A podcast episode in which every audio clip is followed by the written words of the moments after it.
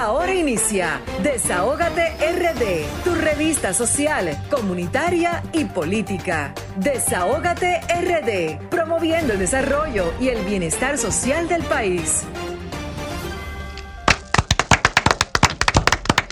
Muy buenas tardes, República Dominicana. Muy buenas tardes a toda nuestra gente, a nuestra gente querida tanto aquí como en la diáspora contentos de volver de nuevo este sábado, compartir dos horas de programación con el programa que pone el oído en el corazón del pueblo dominicano y el programa que es La Voz de los que no tienen voz, Desahogate República Dominicana, programa radial, interactivo, social y comunitario que dispone de, su, de sus micrófonos para que nuestra gente vengan a desahogarse con nosotros, vengan a compartir sus penas y, por qué no, también sus alegrías.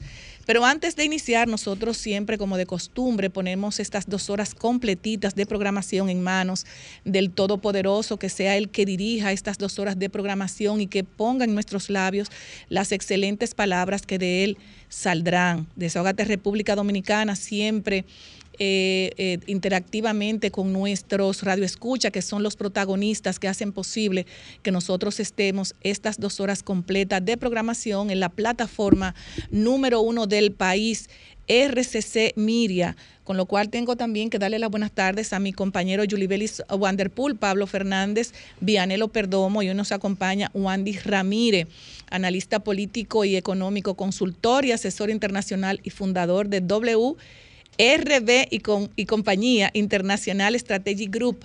Wandy Ramírez también está hoy eh, con nosotros para compartir estas dos horas de programación del programa número uno, el programa que defiende al pueblo dominicano y el programa que siempre está, yo digo que este es el programa del pueblo.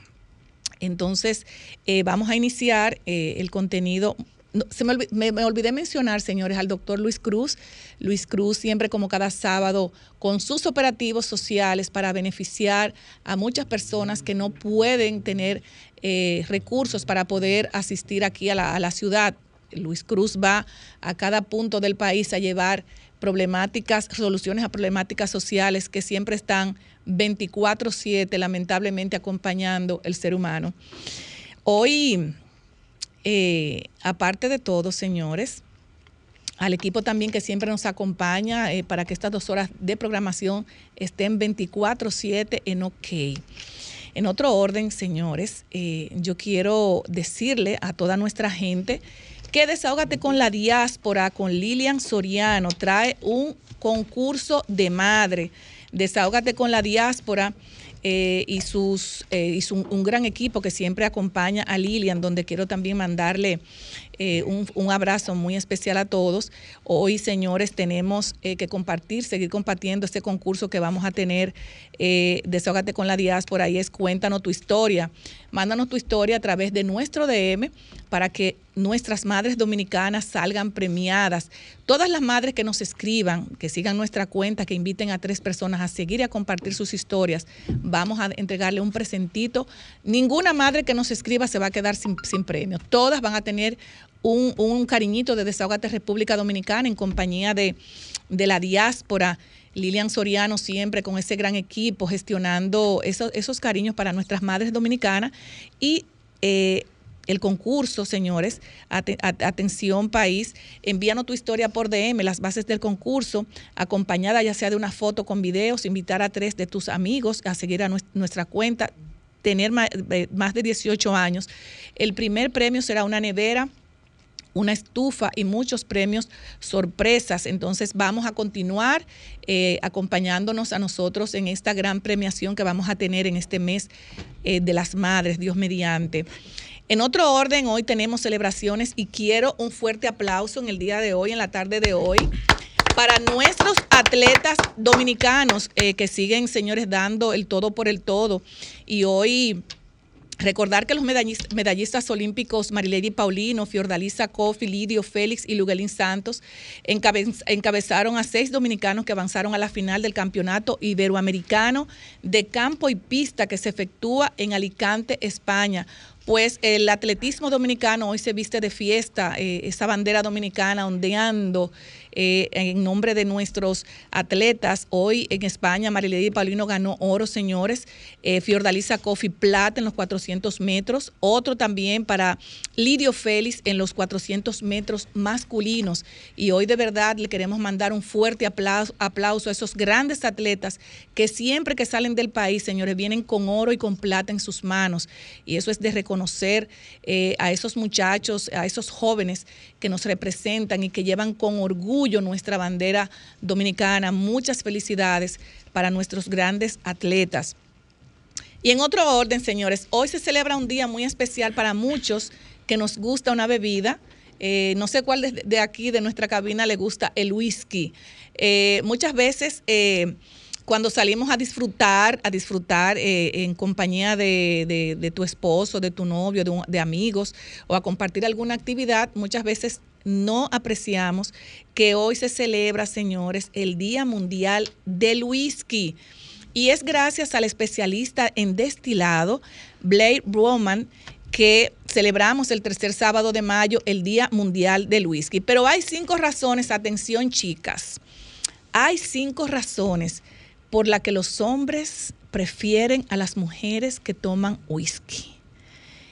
Primera razón, cuando ustedes escuchen estas cinco razones, ustedes verán lo diferente que es cuando tú te tomas una buena, un buen vasito o medio vasito de whisky, porque tampoco no vamos a beber la botella entera. Primero, las mujeres que, que toman whisky, atiendan mujeres, tienen buena resistencia, son mujeres muy fuertes, son provocativas, inteligentes y maduras. Las chicas que ordenan whisky tienen mayor resistencia al alcohol y pueden controlar fácilmente cuándo parar. O sea que muchas veces los chicos quieren pasarla bien y no salir con alguien que pierda el control luego de unas copas. Saben que hay muchas mujeres que se pasan de copa y, usted la ve que los tacos se le van por un lado, la pestaña por otro. Las mujeres que tomamos whisky Tomamos. Sí, a mí me encanta el whisky. Cuando salgo, muy difícil tú me ves a mí con una cerveza o me ve a mí, bueno, con un, con un buen whisky y con un buen vino. Me encanta el whisky. O sea que ya yo sé por qué, eh, las razones. Me encanta. Así es que a disfrutar, señores, de un buen trago de whisky este sábado espectacular, acompañado con esta programación, dos horas. Bueno, ya yo te las dije. Ya las no dijiste. ¿Cuál? Lleven su cuarto porque es caro. No, porque muchas veces te invitan y te, ¿verdad? Exactamente. Las mujeres siempre van en coche. Así es. No, muchas veces las mujeres también pagamos la cuenta. Hoy, bueno, bueno, ya, ya eso diga que el hombre te pague la cuenta. Hay muchas mujeres que pagan su cuenta. Pero muchas. Así es. Señores, hoy tenemos eh, invitados muy especiales, como cada sábado tenemos invitados súper especiales y hoy tenemos a Miguel Ángel Severino.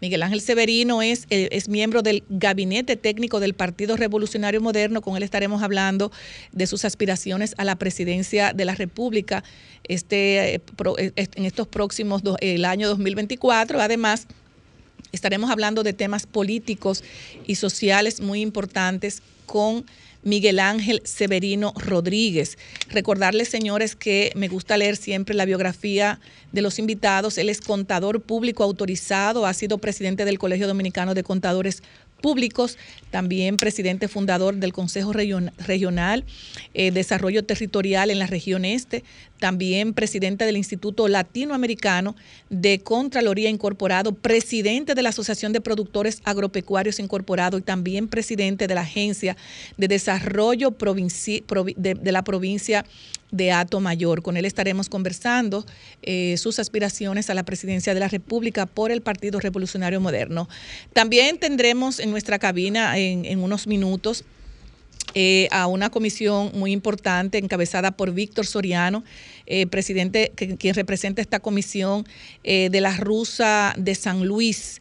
Estaremos también conversando con María, María, Isabel, presidenta de la Junta de Vecinos de la Rusa. Estarán también los abogados, el doctor Zaval, el doctor Merán Viola y Diógenes Osuna, presidente de los Derechos Humanos en San Luis. Con ellos estaremos hablando de los posibles desalojos que pudieran, eh, que pudieran presentarse en la Rusa de San Luis. Hoy Hoy para brevemente quiero, porque como tenemos eh, estos invitados y queremos aprovecharlo en su máxima expresión, Hoy tenemos, quiero destacar un caso que ayer se hizo viral y hoy sigue siendo viral en las redes sociales y fue la golpiza que, dio, que le dio un hombre en, en una torre en Santo Domingo Este a su, a su, no sé si es su pareja o es su novia, porque todavía la noticia no se ha destacado claramente en ese sentido, eh, frente a su hija eh, menor, a una niña que clamaba para que su papá o para que su novio, no sé, no asesinara a, esta persona que increíblemente la dejó inconsciente. Yo le hago un llamado de atención a la, a la Procuraduría General de la República, a la Policía Nacional, al Ministerio de la Mujer, al CONANI y a la Dirección eh, de Prevención y Atención a la Violencia. No es posible que nosotros, eh, esto de la violencia intrafamiliar se da eh, a cada instante, cada segundo, cada minuto, cada hora. Eh, y muchas veces lo callamos. Eh, muchas veces tenemos novios, porque por donde empieza la agresión siempre es pues, por el noviazgo. Cuando la mujer se da cuenta debe denunciarlo o debe parar esta, esta relación. Y muchas veces aquí lo vemos como, lo vemos muy superfluo lo que está pasando con estas, con estas atrocidades que están haciendo los hombres con, con las mujeres. Vimos, por ejemplo, el caso del abusador de Baní, pero yo digo que este caso es el abusador de Santo Domingo Este, porque ese caso, entiendo yo, no se puede quedar eh, impune. No sé si esta persona, eh, la, policía lo habrá agarrado, porque todavía no tenemos esa información, pero es un abuso de parte de esta persona. Supuestamente él, es, dueño de una red de discotecas en Santo Domingo Este, que me imagino que todo el mundo lo conoce. En este país es muy pequeñito para todavía esta persona no, no estar arrestada. Eh, por la policía. Aquí está de moda realmente darle golpe a las mujeres, matar a las mujeres, como vimos un caso que a una persona, un hombre específicamente, que no voy a tener su, no traigo su nombre ahora mismo a colación, que asesinó a su esposa de 297 puñaladas y esta persona está libre con una garantía económica. O sea, aquí se vale matar. Aquí se vale matar y lamentablemente, eh, y no solamente que el esposo eh, eh, asesine a su, a su pareja o a la novia, es que eso le puede pasar a cualquiera de nosotros y con, y con una garantía económica usted pueda salir normalmente como si aquí no ha pasado nada. O sea que la vida del ser humano vale absolutamente nada. Y por eso quise destacar y hacer brevemente tocar este tema, porque yo entiendo que República Dominicana eh, con todo esto que está pasando, con la falta de iluminación, con la, canasta familiar realmente que está por las nubes, la falta de empleo, la salud mental que está acabando, los celos de los hombres, señores, porque si usted no quiere una mujer, o, si, o si usted entiende que la mujer está saliendo con otro, que le está pegando los cuernos, como usted le quiera llamar, simplemente ustedes se dejan. No, a esta mujer yo tengo que asesinarla.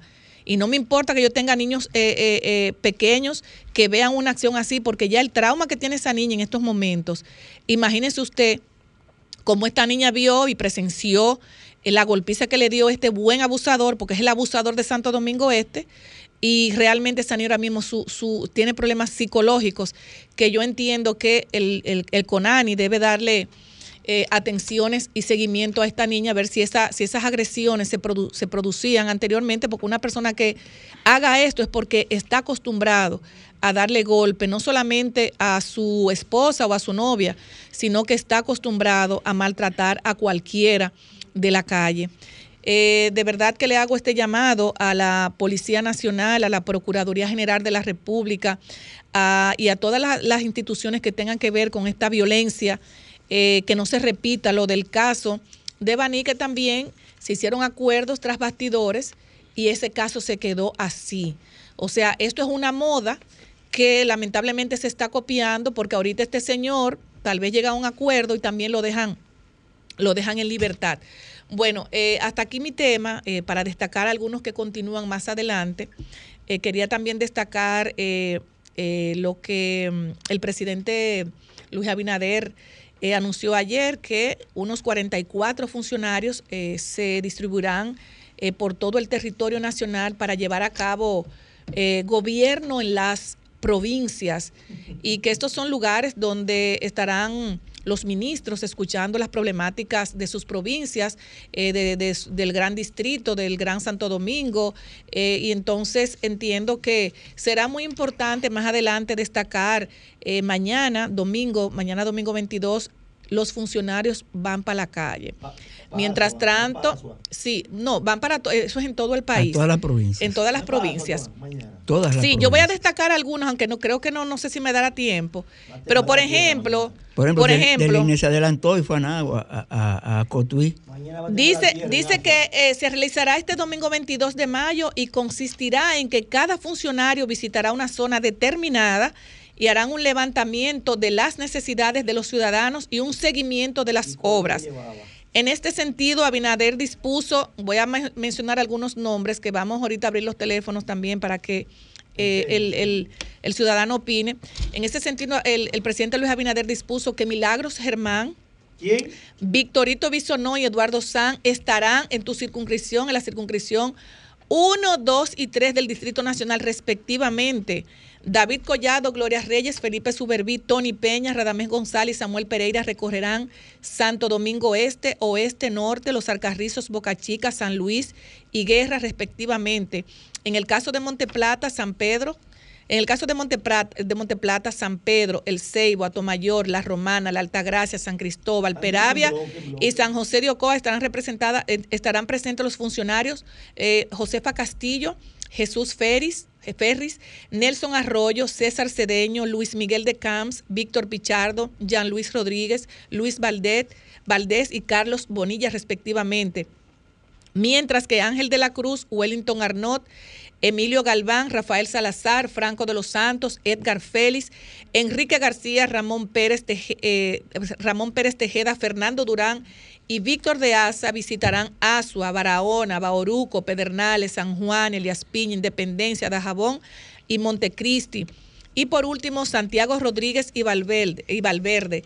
El último grupo compuesto por Limber Cruz, Yanilda Vázquez, Daniel Rivera, Rafa Santos, Rafael Santos Badía, Adolfo Pérez, Franklin Fermín, Digna Reynoso, Orlando Jorge Mera, Guillermo García, Miguel Seara y Darío Castillo viajarán a Santiago, La Vega, Espaillat, Sánchez Ramírez, Hermanas Mirabal, María Trinidad Sánchez, Samaná, Monseñor Noel, Puerto Plata y Duarte. Se acabó el apagón. Eh, bueno, eh, eh, dice que mientras estos funcionarios viajarán mañana a, a las diferentes provincias, la vicepresidente Raquel Peña y los ministros Lisandro Macarrulla, José Ignacio Paliza, eh, eh, Delignia Ascensión y Roberto Fulcal y el director Mario Lama se mantendrán en el Palacio Nacional. ¿Y cómo son las visitas? ¿Qué- qué? No tenemos todavía cómo van a... No sabemos cómo van a hacer las visitas. Me imagino que ellos van a hacer una visita consultiva. Me imagino que van a consultar las problemáticas, eh, bueno, que ya el presidente Luis Abinader eh, visitó la circunscripción número 3 y yo me imagino que ellos le van a dar seguimiento a esas políticas sociales que él prometió y, y me imagino que en ese rumbo es que es que va las visitas hay, de esos 44 ministros que van para la calle. Así que atención al pueblo dominicano.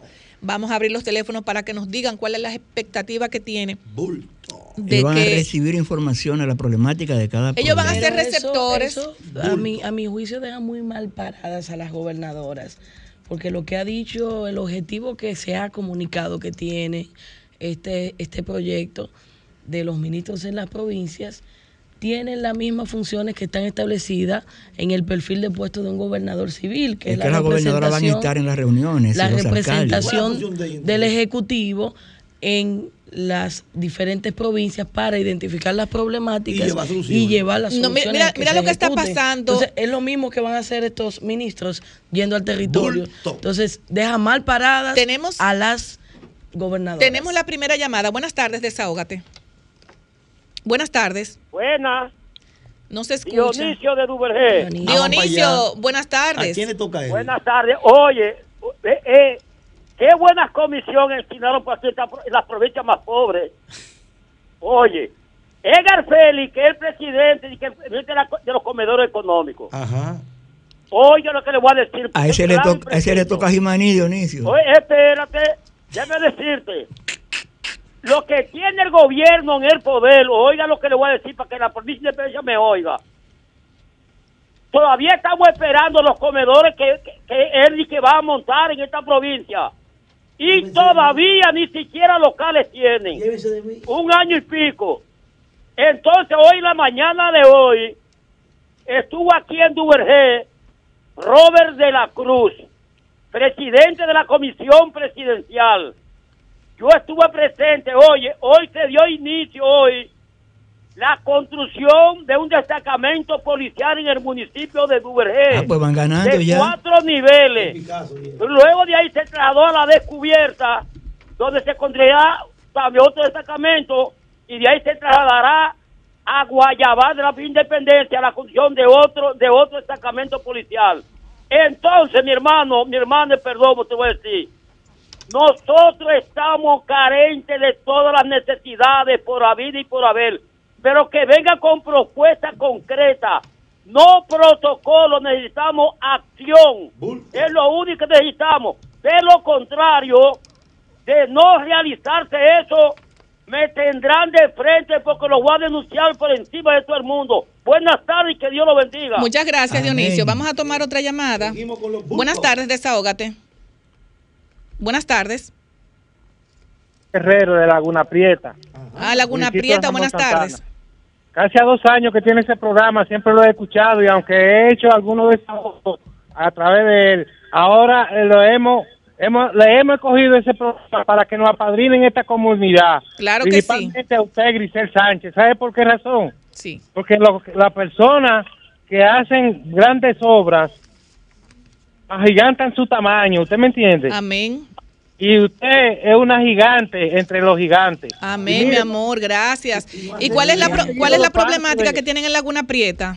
Oh, bien, fíjese, nosotros, oiga bien, nosotros hemos formalizado una liga aquí en Laguna Prieta, liga deportiva, porque de la otra manera no hemos, no nos hemos cansado de llamar a las autoridades para otra vez, fíjese, a nosotros, a nosotros nos llega hasta octavo curso los niños y adolescentes. Cuando salen de octavo curso, esos niños se quedan ambivalentes en la comunidad. Una, este es un poblado rural de casi mil familias. ¿Dónde, a- ¿Entiende? a, a qué provincia pertenece Laguna Prieta? A San Pedro de Macorís, amor. Deme su, de- de deme contacto, por favor. Sí, el contacto mío, Sí. 829 Ajá. 5, eh, 6, 653 Ajá.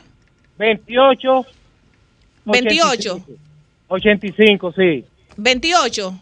85, Ya sí. tú sabes. 28 85 829 653 2885. ¿Cuál es su nombre? Perdóneme. Alexis Manuel Guerrero. Alexi, yo le estaré llamando el lunes para que hablemos de ese tema. Y bueno, yo quería seguir poniendo alguna cosa más, pero si... No, no, adelante, adelante. Bueno, fíjese, esta comunidad tiene más de 51 años de estar form- formada. Esto fue un proyecto agrario modelo que hizo el doctor Joaquín Balaguer cuando comenzó la reforma agraria en República Dominicana. Sin embargo, desde ese tiempo nosotros hemos vivido, mire, suprimido, no hemos tenido salida por parte. Esta, para decirle más claro, nosotros no tenemos ni siquiera un médico, un abogado, nadie absolutamente Pero que nos ¿cómo va a ser que en Laguna Prieta no tengan a nadie? Eh, no hay crecimiento educativo, Mucho no hay crecimiento económico. Entonces nosotros nos mantenemos va bien. Aquí la mayoría de las casas son, en son de no, suelo, no. no tienen retrete. Oiga, área ya. ahí cerca de la Cueva de la Maravilla que estamos. Y una bien, pregunta le voy a hacer para, para que nos tenemos que ir a pausa. ¿Cuáles son las expectativas que usted tiene con relación a los 44 funcionarios que van a estar en las, diferencias, en las diferentes provincias? Que sería importante que escuchen la problemática de Laguna Prieta. Esta No van a llegar a Laguna problemática Prieta. la conocieron ellos cuando estaban en campaña. ¿Y por qué no la han ejecutado? Porque nosotros tenemos 50 años sufriendo lo mismo. ¿Y por qué entonces no lo han ejecutado? Porque no es que le vamos a echar la culpa que en dos años no resuelvan todo, pero el el- la población sigue rabalizada, no tenemos contenes, no tenemos acera, no tenemos no tenemos luz eléctrica, oiga bien, formal. Aquí nada más hizo Danilo una escuela grande que hizo ahí y en verdad se está usando pero no se ha hecho más nada. Esto aquí no tiene absolutamente nada. Es desproporcionadamente que estamos. Sería bueno dar una visita a Laguna. Prieta. Yo le voy a, yo le voy a llamar el lunes.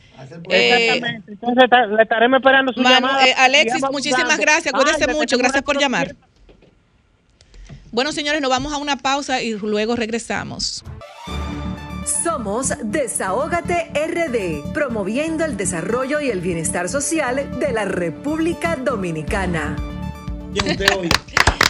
Bueno, señores, y aquí contentos, muy contentos porque tenemos eh, eh, dos de los cinco ganadores del bono de Megan Group, eh, cuatro cuartos de aceites por un valor de 1.700 pesos. Recordarles, señores, que ciertas restricciones aplican. Por ejemplo, si su vehículo coge seis cuartos, usted va a tener cuatro cuartos y usted paga la diferencia, porque ¿verdad? Es una cosita. Eso Eh, me toca a mí porque el mío coge seis. Entonces, eh, Megan Group, señor, está ubicado en la calle Nicolás Ureña de Mendoza, esquina Luis Padilla, número 2A, Los Prados. Eh, así es que gracias a Megan Group por, En español ahora. por obsequiar estos bonos que a Darío. Rosario Paniagua. Lo vamos a pasar a la doctora Julie Vélez para que conste en acta. En español para que Y llegue. también tenemos a Joan Sandoval, beneficiario de un bono de 1.700 pesos a consumir en cambio de aceite y filtro. Señores, cambio de aceite y filtro, mi amor. Fallamos todo. En Megan Group. Así es Fallamos que. todo. Y no hay para el elenco de Sí, esa. sí, ya está por ahí. Mi carro sale del taller Así 10 está. Charles Sommer, Charles Sommer, la bomba que está después de Prima, te saco. Usted dobla a la derecha. Ahí están. Él puede llamar a los teléfonos, pueden llamar a los teléfonos también que están. eh, que Ah, yo fui, están- profesor. Eh, Pablo, mi, mi carro sale dentro de 10 días del taller, así que... Pueden llamar fui, a los teléfonos 809-375-1644, 809-850-3228. Así es que el lunes vayan a hacer su cambio de aceite y filtro para que el vehículo, ¿verdad?, esté nítido. Unas palabras, eh, mi querido amigo, primero por aquí. No, le doy gracias. Pégese del micrófono, mi amor. Le doy gracias a desahogo porque en verdad es algo que eh, no tengo que sacar de mi Tu bolsillo. nombre, di tu nombre para que la gente sepa. Mi nombre es Darío Rosario Paniagua.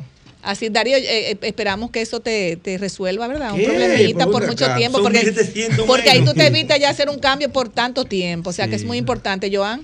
Un saludo, buenas tardes. Mi nombre es Iván Sandoval. Fiel seguidor de Desahoga. Claro, ganó. seguidor. Ganó. U- 1A. Así Y- es. Sí, muchas gracias por el, el apoyo. Y que sigan llamando para que hagan su ganancia. Así es. Señores, eh, eh, es así, nosotros nos gusta eh, beneficiar a los, a verdad, a nuestros radioescuchas, a los, nuestros fieles Aquí oyentes, entrega, que son los protagonistas y nosotros entregamos de verdad, de verdad. No, a mí, bulto, entregamos. a mí no, particularmente, Aquí a mí particularmente, y también, señores, yo le exhorto a, a muchos empresarios, señores, que pudieran aportar con Desahógate, una compra, eh, cosas sencillas que nos hacen grande, porque muchas veces tenemos tantas cosas que nos sobran y muchas veces nos apegamos a lo material. Y yo creo que si cada, cada persona aportara un granito de arena para beneficiar a una familia, a un estudiante, a un niño, óyeme, Dios te lo paga, te lo da por lo menos en salud. Entonces, eh, señores, a llamar a Desahógate para que puedan aportarnos también y nosotros poder también seguirle aportándolo a nuestro país. No diga eso, Ahora nos vamos, nos vamos con los comentarios de nuestro querido compañero Vianelo Perdomo. Adelante, Vianelo. Profesor, Saludo, elegantemente rodeado entre verde. de dos hermosas mujeres. Gracias, Grisel. Yulibeli, bienvenida de nuevo. Wandy, buenas tardes. Saludos. Pablo Fernández. Aquí como todos los días. Eh, yo quiero iniciar estos comentarios con librarse de la pobreza ¿Me trago el mío? de Xi Jinping. ¿Me Ay, pero No, co- lo- Vianelo. lo que yo quiero decir de esto es ¿Dónde está el mío? que eso no es China, compañero. Eso no es China.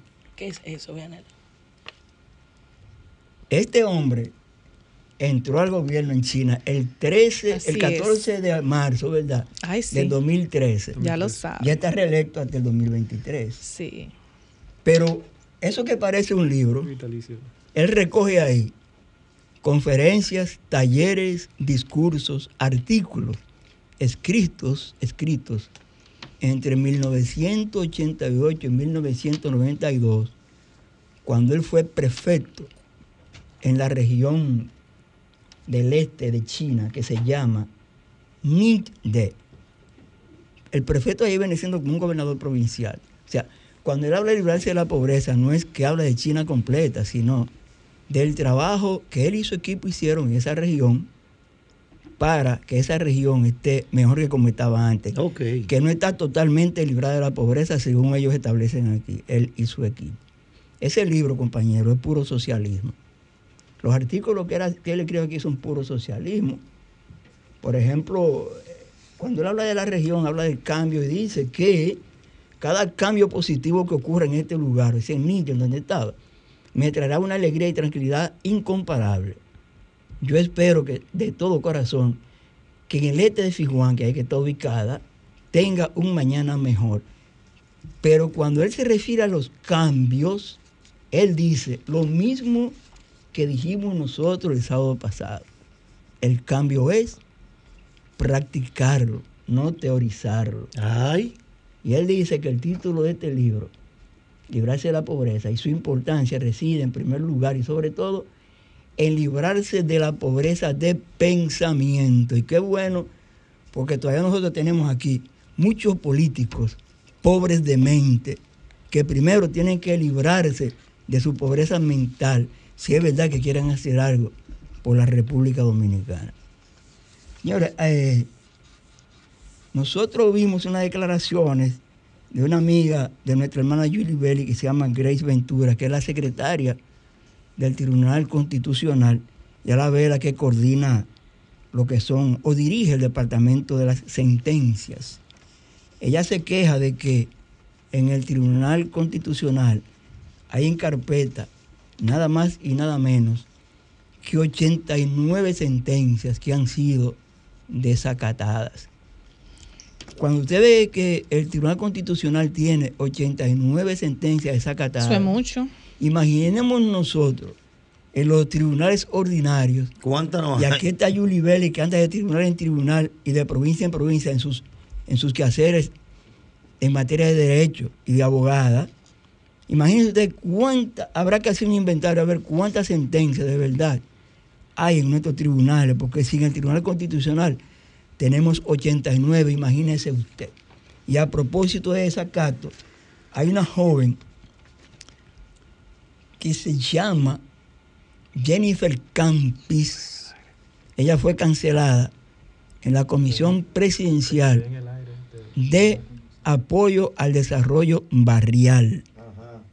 El Tribunal Superior Administrativo emitió una sentencia para que esa joven la repongan en su puesto, porque no fue una cancelación cualquiera. A ella la cancelaron estando embarazada. Y según la sentencia hay que reponerla y pagarle tres años que hace que la cancelaron. Pero no la quieren reponer, a pesar de que ha intervenido a su favor la primera dama de la República, Raquel Arbaje, y ni siquiera la primera dama han querido hacerle caso. Compañeros, escuchando ahorita, hablando ahorita con Pablo sobre las situaciones que se están dando en nuestros barrios, muerto por aquí, muerto por allá, matan a un coronel, matan a un policía, matan cinco jóvenes, le caen garrotazos y dos han hecho un lío.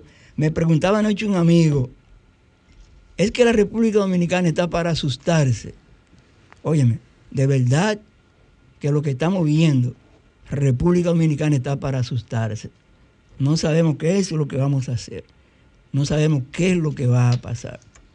Y a propósito de lo que decía Grisel, de 44 funcionarios que van Van para la mañana para las provincias, yo veo que el, ah, el presidente está por allá, por, por, por Ginebra hoy también.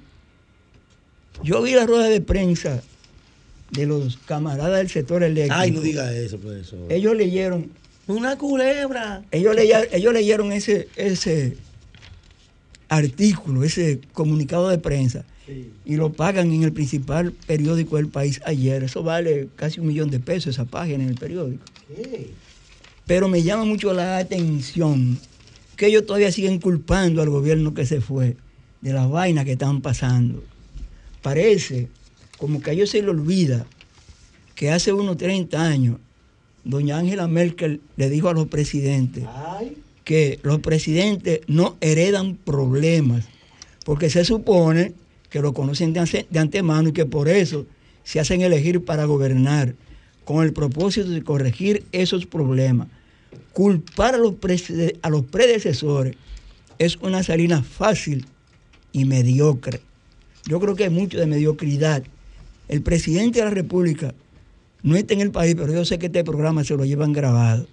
Yo quisiera decir al presidente, presidente, anuncie menos, hable menos, inicie menos, trabaje más, ejecute más, inaugure más.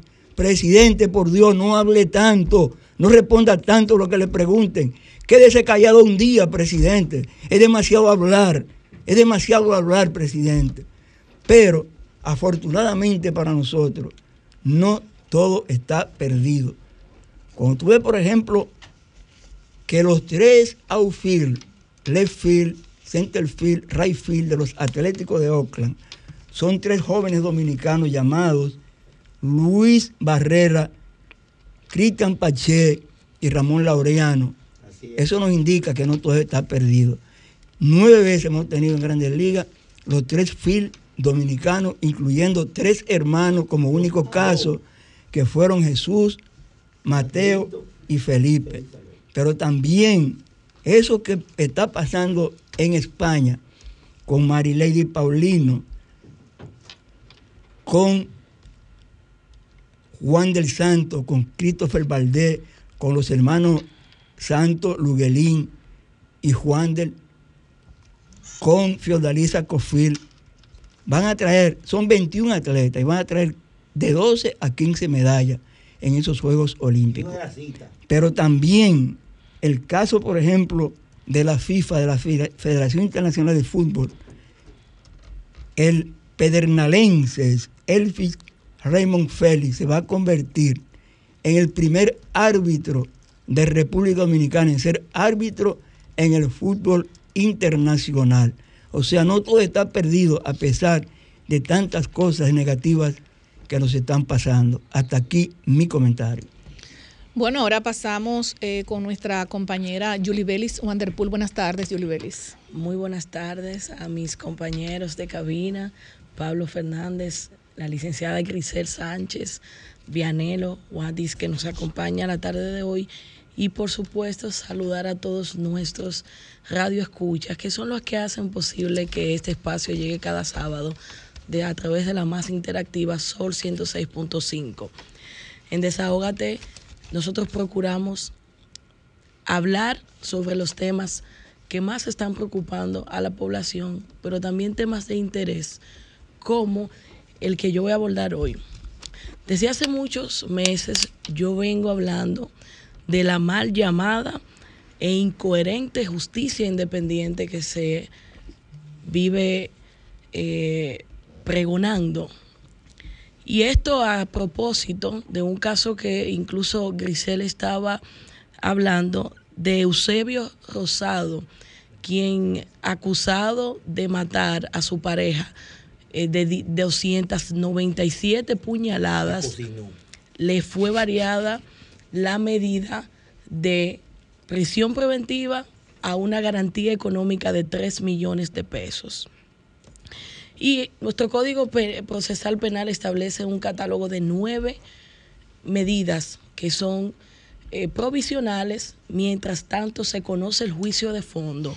Y la más drástica es la prisión preventiva.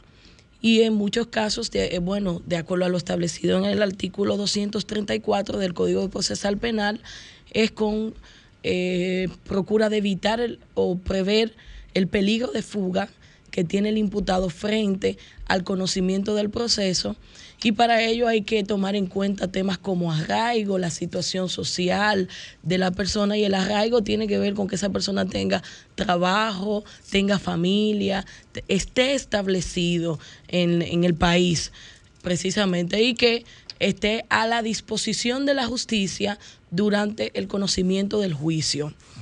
Y a mí me llama mucho la atención incluso los argumentos que utilizó el magistrado Angel Polanco, que es el fiscal a cargo, quien resaltó que en este caso del señor Eusebio Rosario, la decisión está pegada a las disposiciones del Código Procesal Penal porque la prisión preventiva no puede superar los 12 meses, indicó el fiscal.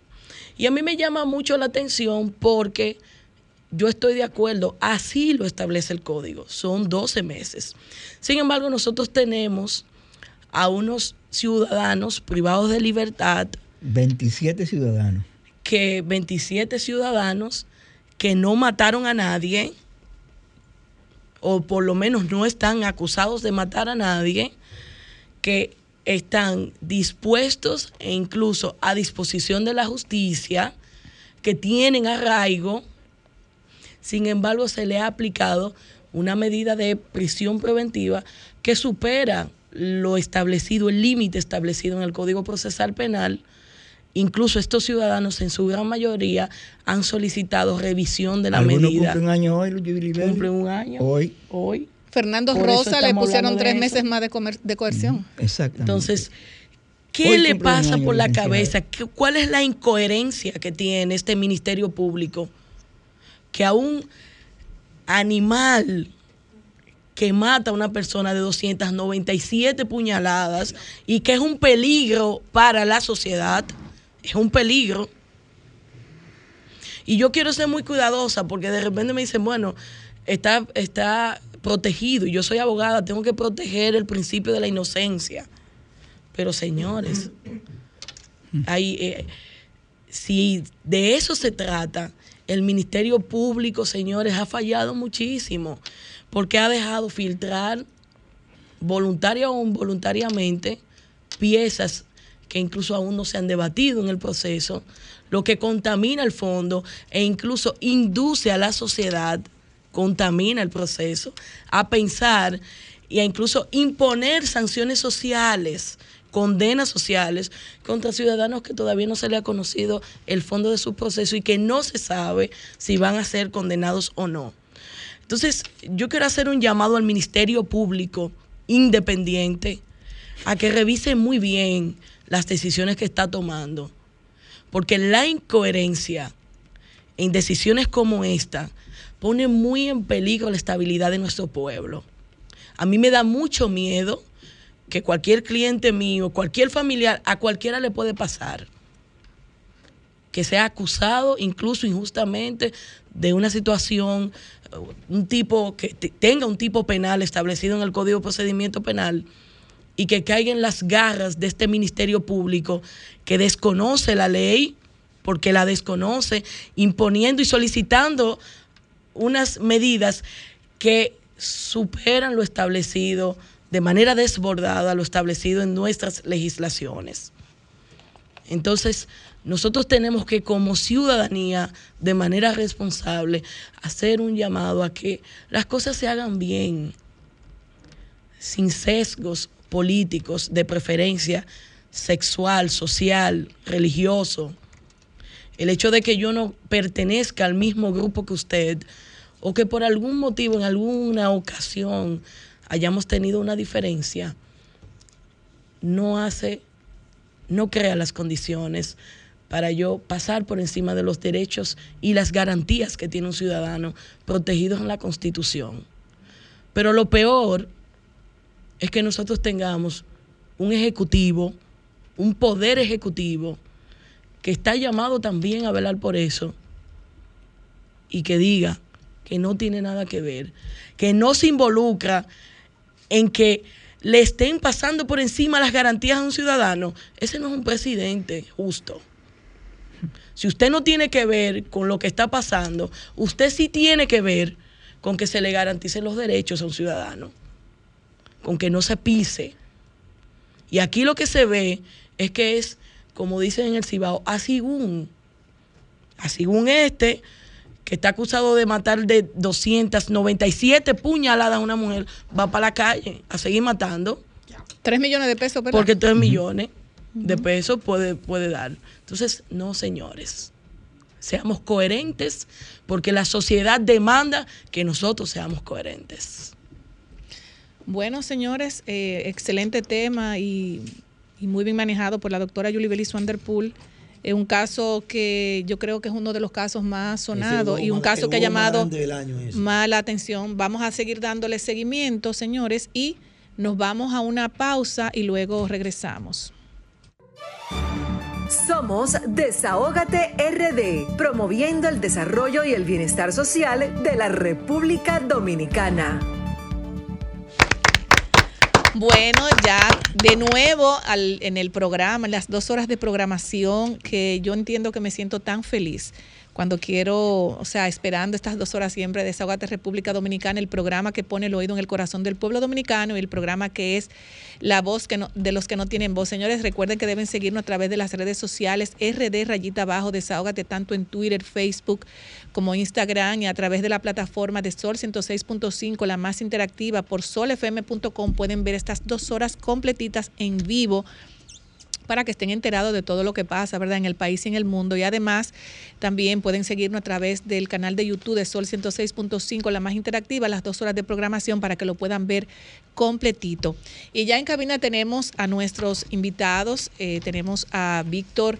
Eh, Soriano, presidente de la Comisión de la Rusa de San Luis, y además tenemos al abogado Emilio Zavala de la Rosa, quien representa en la comisión una, de, de un- una problemática social que hay ahora mismo en la Rusa de San Luis, del Distrito Municipal San Luis, que pertenece al municipio Santo Domingo Este, provincia Santo Domingo. Buenas tardes, Víctor. ¿Cómo están tardes. ustedes? Buenas tardes, doctor Zavala. Muy buenas ¿Cómo se sienten? Bien, gracias a Dios.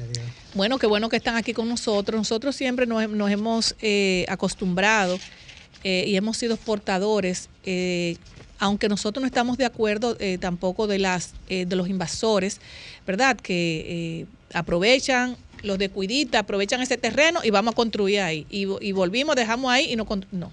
En el caso de ustedes, de la Rusa de San Luis, ustedes tienen más ya de 20 años, 20 o 30 años en esa comunidad Aproximadamente, sí. aproximadamente y quiero que ustedes mismos sean que, que nos digan qué está pasando en la rusa de San Luis. Pégate un poquito más al micrófono. Sí. Bien. Nosotros eh, tenemos ya en el sector más de 15 años. Nosotros no somos invasores. Nosotros compramos eh, una posesión. Habían personas que estaban ahí y nos dijeron que no iban a vender.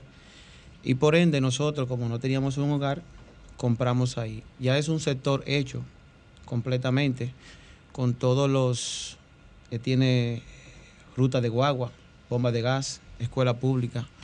Es un sector hecho. Que hay nadie que, que llegue va a decir, no, esto es un- una invasión, no, eso es un sector. Y como sector, nosotros, y como dominicanos que somos, como con derecho a un hogar, a una vivienda digna, por eso posamos y vivimos ahí. ¿Y ¿Por, qué se llama la ruta? La La rusa. rusa. Eh, Rusa. eso es, es un nombre que tenía una señora que de las primeras que vivía ahí, hasta donde tengo entendido, porque llegué hace como 12 años, ya había mucha gente que vivían ahí, y ese fue el nombre que tenía. Compré Rusa de San Luis. La rusa de San Luis, exactamente. Compré un pedacito y ahí hicimos nuestra humilde casita. Y una pregunta. Ustedes, por ejemplo, ¿cuántos habitantes más o menos o familias es que se quieren desalojar y quiénes son los que están encabezando esos desalojos? Bien, son más de mil familias. Más de mil familias. Más de oye. mil familias. Ah, pero no nadie. Sí, hay un una, una emisora ra- eh, televisiva, no la voy a mencionar, no sé si es ético, no la voy a mencionar, fue y usó un dron y por ahí andan en las redes la cantidad de familias que quieren desalojar. Sí, pero imagínate, son es el 15 CEA años. Es el CEA directamente que nos quiere desalojar porque las notificaciones que están llegando están llegando a ¿Y quién es- cómo CEA. llama el director del CEA? Eh, eh, ahí hay un error. Hay un error y, y voy a aclararlo si me permite. Ajá. No puede ser el SEA porque ya el SEA fue disuelto. Ya el SEA está en un proceso de disolución e incluso ya el, el que era director del SEA, que también era director de bienes nacionales, ya solo se identifica como director de bienes nacionales. Entonces, Ese- en este caso, entonces, señor eh, César eh, Cedeño. entonces, que llega, nombre la comunicación a nombre de... del CEA porque ahí tenemos al señor Ok, tenemos el abogado eh, aquí, Zavala. Zavala que le va a dar Ok. la buena- buenas tardes, doctor. ¿Cómo está usted? que dirige en representación de la Junta de Vecinos. Ah, pues Bueno, sí, a- ya, aquí tenemos una dicotomía, una dicotomía en eh, lo que dice Víctor y lo que una dicotomía. Eso es muy fino. Mi gente no va a Eh, entender eso. Ni las mías. Bueno, hay una, una, una diferencia Ahora en- sí. entre lo que tiene que ver con lo que dice Vianelo y lo con lo que está diciendo Víctor. Usted como, como abogado que está llevando el caso de, de la rusa de San Luis, ¿quiénes son los que están encabezando realmente esos desalojos El en estos momentos? O el intento de desalojo. Yo no soy el abogado, yo soy... Tiene que acercarse al micrófono. Yo soy afectado del sector también, yo soy residente de allá del sector La Rosa. Usted también. Yo tengo mi casa ahí, ya tengo ahí más de cinco años viviendo y, eso ter- y estoy ocupando esos terrenos ya más de 15 años también, pues yo tenía ahí una casita donde tenía gallinas y sembrado y decidí construir mi casa e irme a vivir allá. Las personas que ahora mismo, o sea, el CEA le está solicitando un desalojo a los fines de favorecer a un tercero. ¿Y tienen el nombre de ese tercero? Sí, aquí están. Yo tengo inclusive el contrato de, de venta del CEA suscrito en una época prohibida por decreto, Ujú. Por la gestión pasada del presidente Danilo Medina, dictó un decreto 268-16, en donde en su artículo 6 específicamente, a partir de, de la fecha de ese decreto, prohíbe la venta de los terrenos del Estado Ok. y ahora se presentan estos señores con un contrato de venta del año 2019 Ujú. reclamando esos terrenos y nos quieren expulsar a nosotros. ¿Pero quiénes son esos señores? No, no lo puede leer ahí. Sí, usted lo, aquí- porque, usted no- ah, u- es Usted no es importante. abogado, pero anda con Doctor, haciendo es- importante. No, yo no soy abo- yo no- o sea, yo soy abogado. Ah. Pero no soy es- ah, no es representación de la- de la Él es Russo, ok. afectado y es Afectado abogado. también. Yo soy afectado y soy abogado. Pero Ah. es importante, mire, vamos a aprovechar esta plataforma, RCC Miria, la escuchan la, la- todo el mundo, o sea, tanto aquí como allá, y le escucha todo, el gobierno, los ciudadanos, todo el mundo escucha. Nosotros queremos saber específicamente, en el documento, según ustedes, quiénes son las personas que se quieren apropiar, o bueno, apropiar, porque me imagino que esos terrenos ellos están reclamando. ¿Quiénes son esas Porque personas? se se lo vendió, sí, porque se se lo vendió en una época prohibida. Aquí está el señor Ricardo Antonio Arturo Ramírez, Ramón Antonio Mora Ramírez y Domingo Méndez López. Entonces, e- esos tres, esos tres señores son los dueños de toda esa tierra. No, no, ellos están reclamando Lo que supuestamente sí. vendió el CEA. 69 tareas de tierra, Ok. equivalente a más de 40 y, 40 y- 69 tareas de tierra. Sí, Es decir, donde ustedes viven. donde nosotros vimos que la compraron con nosotros ahí adentro, ¿eh? Y dentro de una prohibición. La compré en el 2019. En el y estaban 2019. prohibidos en el 2018. Eso Pero- No, no, está prohibido del 2016. Pero escuchen esta curiosidad. El. Escuchen esta curiosidad. sí. 69 tareas. Escuchen esta curiosidad. Tiene fecha del 2019. Claro. Yo conozco en este momento situaciones similares en 11 sectores. También. En 11 sectores. Con esa De misma Santo problemática. Domingo Este, de Boca Chica, de San Luis, de Barahona. O sea, donde quiera que él sea tiene tierra. Hay esa situación con fecha del 2019. Entonces, Que era te- prohibido la venta, como dice el Pero le estoy hablando del caso más reciente que nos, nos sorprende, que ahora, el día 18 del presente mes, tenían una orden para supuestamente ir y que explotando la casa, que es el término que ellos utilizan, ¿eh? oh Dios mío. para explotarnos las casas, lo poco que tenemos, lo que hemos conseguido a lo largo de, de nuestra vida, lo tenemos invertido ahí, son terrenos del Estado. También tenemos el estatus jurídico aquí de la parcela, que es una parcela que tiene siete y pico, mira aquí, 7 millones 734 mil 448.9 metros cuadrados, que eso equivale a más de 12 mil tareas de tierra. O sea que esas 12 mil tareas de tierra son las que se están reclamando ahora para que esas mil familias sean desalojadas. Eh, nosotros ocupamos una parte de eso. Nosotros estamos ocupando una parte. Y este, es- y este título, eso es el estatus jurídico que yo solicité, porque como yo estaba ocupando ese terreno ahí, de repente sale de que no, no son esos solamente dueños, ¿eh? hay más. Cada rato se presentan diferentes dueños. ¿Cómo va a ser? Claro. Con papeles también. No, eh, los únicos, que, los únicos que se han presentado con papeles, Son esos tres que usted mencionó. eso sí, Los otros no tienen papeles, pero van a buscar tierra. van a buscar tierra. Entonces es una situación que nos mantiene a nosotros en un estado de nerviosismo, de intranquilidad. Claro. Y nosotros le solicitamos al gobierno de manera urgente y necesaria que intervenga en ese asunto. Pero a eso voy, Víctor. Eh, por ejemplo, nosotros hemos visto eh, videos de ustedes, o sea, una comunidad, es increíble ver esos videos, donde ahí están los niños, la, la ma- la mamá, el papá, el abuelo, todo el mundo, porque señores, quitarte tu terruño, mira, yo también granos, eso es lo más grande Claro. que le puede pasar a un no, ser pero que humano. ellos no a a nadie.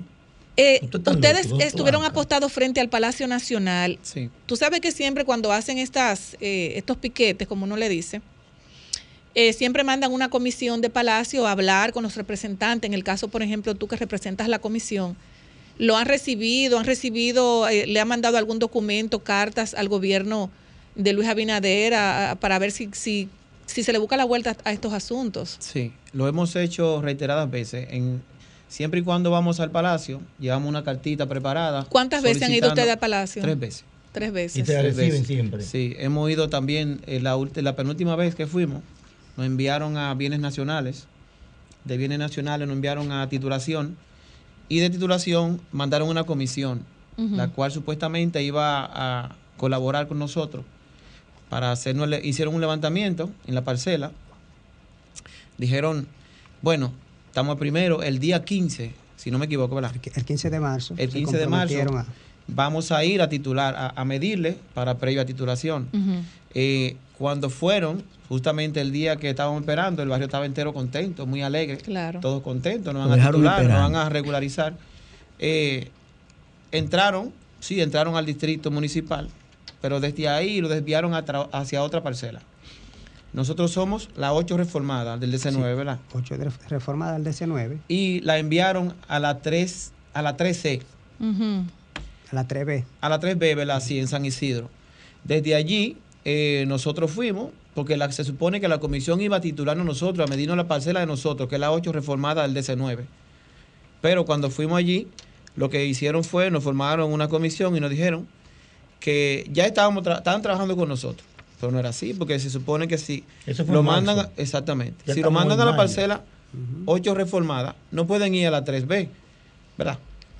Bien, desde ahí llamamos a la presidencia, llamamos a la secretaria, eh, María del Pilar, y la señorita habla con ellos, ellos le, le dicen, sí, estamos trabajando con ellos, lo que pasa es que empezamos por aquí. Empezamos por aquí porque esta es la forma más viable de empezar. Bien, pero yo digo, siempre lo digo de forma brusca como somos nosotros, eh, si yo tengo una casa y voy a, em- voy a empezar a limpiarla, por así decirlo, se supone que si voy a limpiar esa casa, debe empezar por una de las cuatro esquinas, ¿verdad? Claro. De esa casa. No, no no voy a ir a otra casa para decir yo estoy trabajando en mi casa o estoy limpiando mi casa. Viendo esta situación, Víctor, San Luis es la sede o la oficina de la regional de inmobiliaria del CEA. Sí. ¿Qué dice ese gerente que está allá? Que tengo Bien. entendido que es un ex coronel, un abusador también. ¿Qué dice él? Bien, mire, nosotros hemos llegado a la, a la situación de tener que hacerle directamente un piquete a, a- a él mismo. Porque él, si es, si es el gerente nuestro, es el gerente que garantiza los derechos del SEA, el cual el SEA somos todos, porque todos pertenecemos eh, y somos dominicanos. El SEA somos todos, ¿verdad? Si él, como gerente nuestro, él lo que debe de tratar de hacer es buscar la forma viable para garantizar que cada dominicano, ¿verdad? Tenga, como dice la constitución, un techo digno. Él no.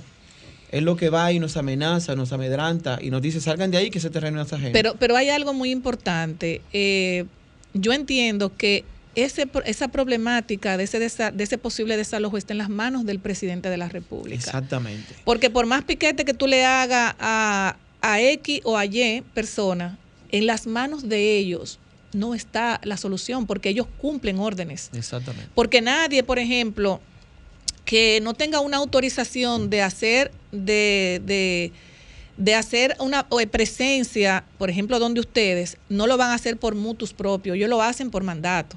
Entonces yo entiendo que en las manos del presidente esté esa, esa problemática, porque es algo bien difícil para la familia estar con un ojo, de, uno, un ojo abierto y uno cerrado, eh, pensando que te van a meter la pala, te van a meter los... O sea, eso es algo muy duro, muy fuerte. Y yo entiendo que en la mano del, del señor presidente está esa, que se resuelva esa problemática de la rusa de San Luis. Y me gustaría que ustedes aprovecharan estos micrófonos para que ustedes le vuelvan a hacer un llamado de atención al presidente de la República, visto algo que, por ejemplo, de los No, 44 ya la comisión de funcionarios, funcionarios también de los va para allá. 44 funcionarios que dispuso el presidente Luis Abinader para que escuchen las problemáticas sociales del pueblo. En el caso de Monte Plata, San Pedro, El Ceiba, Tomayor, La Romana, La Altagracia, San Cristóbal, Peravia, San José de Ocoa y demás, ahí le corresponde a los funcionarios Pero ese no, Josefa. ese no es el caso de ellos, ¿no? A ellos le Le toca, toca la circuncisión Gloria- 3. Gloria ah, no, no, Reyes. mentira, sí, La circuncisión perdón. 13 que le toca. Ahí le toca, Santo déjame ver. Este, Santo Domingo, Sí, sí, sí, sí. va para allá. Sí, Sí, ¿Quién Gloria Reyes, Gloria. eh, déjame ver. Bueno. Ah, bueno, sí, aquí lo tengo, mire.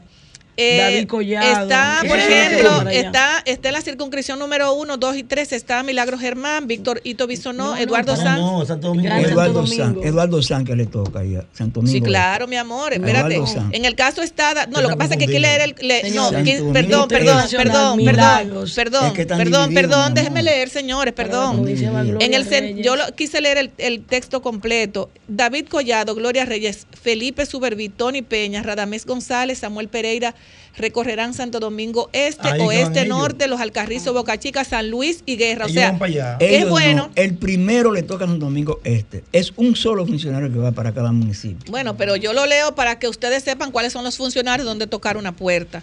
Me gustaría que ustedes le hagan un llamado al señor presidente, aprovechar los micrófonos para que ustedes pudieran, no sé, o sea, porque de verdad que no es Doctora, fácil. ¿usted quiere decir algo?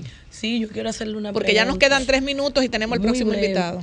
Además de la ocupación, que usted en un caso suyo me dice 15 años, 15, 20 años que tienen ocupando esos terrenos, ¿ustedes tienen alguna constancia anotada? ¿Tienen algún documento, contrato que eh, permita avalar algún derecho de titularidad? Claro. Eh, primero es las juntas de vecinos. Las juntas de vecinos tienen ya formada vía eh, Los ayuntamientos. los ayuntamientos más de 12 años. Y antes de los 12 años, ya ahí habían, antes de organizarse directamente el, el- el sector, ya ahí estaban las construcciones de las escuelas.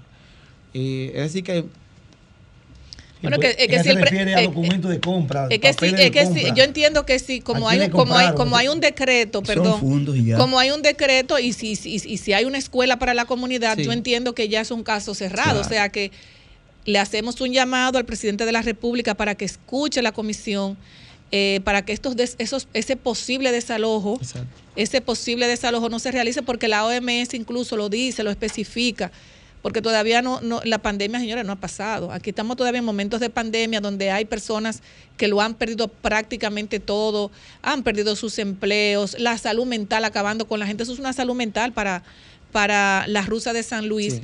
Y que de verdad le hacemos también, nos unimos a ese clamor de la rusa de San Luis para que esos, ese posible desalojo a más de mil familias no se den No, incluso. pero ellos no se van a ir Grisel. Y no son más de mil familias. Bueno, son mil familias, pero imagínate. Pero hay- hay que meter, hay que meter un ejército. con el apoyo del gobierno no lo vamos a hacer. ¿Eh? Con el apoyo del gobierno no lo vamos a hacer. no Si nos de deja ahí. solo, Usted tiene que empoderarse. No, no lo Señores, ustedes ven cómo levantaron ayer camiones, tanques, tanquetas, es un desalojo. Por eso mismo estoy Esto, diciendo. eh, mi hermano, no hay vergüenza Bueno, déjame, gubernamental, déjame decirte, mi mira, hay, hay, que empoderarse. hay más de 300 familias, haciendo alusión a esto, hay más de 300 familias en el barrio Freddy Verasgoy con los Alcarrizos, van a tener dos años ahí, del- de, bueno, una, casi, sí, casi dos años. Y todavía están en una escuela abandonada donde han muerto ya muchas personas mayores. Eh, voy a hacer una visita incluso creo que la próxima semana. O sea que están abandonados prácticamente a su suerte. Incluso dentro de esas familias está el Mayimbu. No sé si ustedes se acuerdan, el Mayimbu de la Bachata que Ahora trabajaba con dipu- Oscar ahora es candidato a Sarante. diputado. Que ¿Quién? estaba, El Mayimbu, candidato a diputado ahora. no, no, el Mayimbu que tocaba con Ese Oscar mismo, Sarante. Candidato a diputado. El Mayimbu, Bueno, la Mayimbu. Imposible, Pero Vianelo, que- ¿qué ¿Cómo que imposible? Sí, ¿Por qué pero acá. ¿Por No, qué no, no, imposible? Vianelo. El Mayimbu, no, el Mayimbu, yo estoy hablando con otro. El Es Mayimbu. can, aspira a No, diputado. hombre, no, le, ¿qué voy a pasa? enseñar, le voy a mandar la No, ficha. No, para mí. Le voy a mandar la No, ficha. usted me lo tiene que enseñar porque el Mayimbu Y está. Fautomata también El Mayimbu, diputado. el Mayimbu No, sí, está incluso. Chelcha. Digo, oh, oh, Bueno, Chelcha. señores, eh, eh, muchísimas Hagan el llamado, gracias. que hagan el llamado, Me- eh, eh, vamos a presentarle los micrófonos para que usted le haga el llamado eh, al presidente de la República. Con esto terminamos. Bien, nosotros le hacemos un llamado al señor presidente de la República que detenga toda esa amenaza de desalojo que existen allá en el sector La Rusa del Distrito Municipal de San Luis, específicamente en la parcela 8 reformada del Distrito Catastral número 9. Nosotros somos una familia humilde, eh, no nos negamos a pagar si el Estado entiende que debemos pagar. Eh, le exigimos al presidente que nos regularice, por favor, y que no nos quite los terrenos a nosotros los pobres, que es lo único que tenemos, para dárselo a una pequeña minoría de personas y tirarnos a nosotros a las calles. Señor presidente, entendemos que si eso pasa es algo injusto y están cometiendo un grave error sobre nosotros que no tenemos a dónde ir.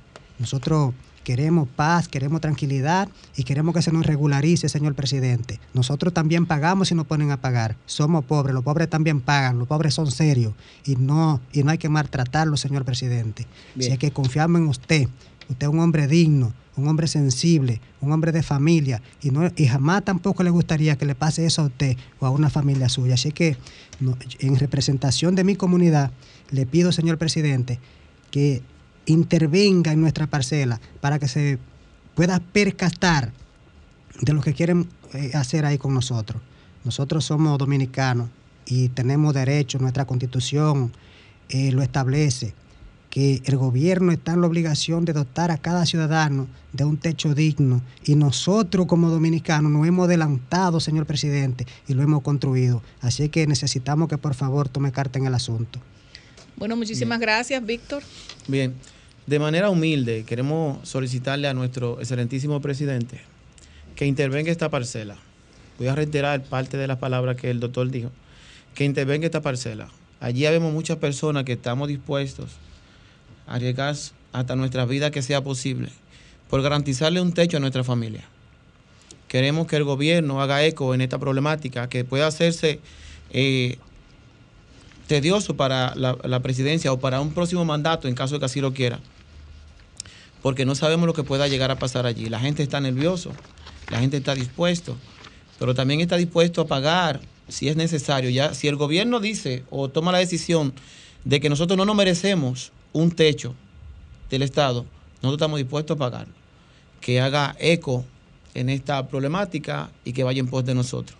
Les agradeceríamos. Bueno, Muchas pues gracias. muchísimas gracias, Víctor, eh, al doctor eh, Zavala por eh, su comparecencia en este programa, el programa que pone el oído en el corazón del pueblo. Estoy segura que el gobierno central lo está escuchando y estamos seguros de que ese desalojo no se va a efectuar. Muchísimas gracias y estamos a suerte, vamos a dar seguimiento y tenemos que volver de nuevo a traer otra comisión, pues el próximo sábado nos dicen eh, para que vengan a decir en Bien. qué, en qué quedó todo eso. Muchísimas gracias y nos vamos a una pausa.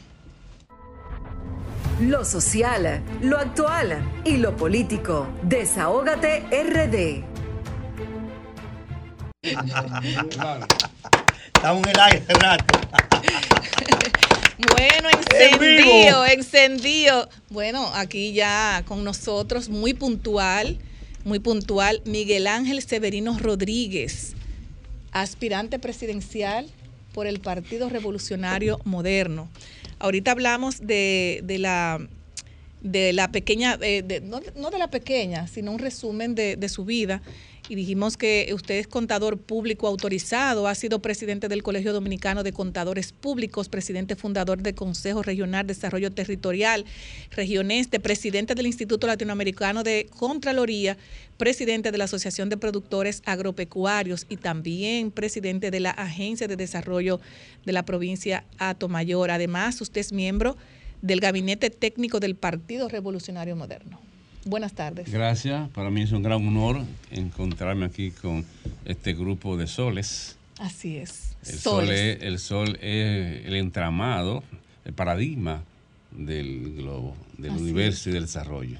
Así y nosotros vamos a hablar hoy de un de los paradigmas de la administración de la gerencia, que es la planificación. Excelente. Sí, por ahí, por ahí Pero- que inicia todo. Pero bien. Vamos a iniciar con la, con la primera pregunta eh, con nuestro compañero Vianelo Perdomo, que me dice que ustedes se conocen de long Bueno, time. para mí, para mí es una honra este reencuentro con Miguel Ángel, porque estando nosotros en, en la Secretaría de Comunicaciones del antiguo Partido Revolucionario Dominicano, en el Peñagomismo, eh, llegó ese joven junto con otro joven.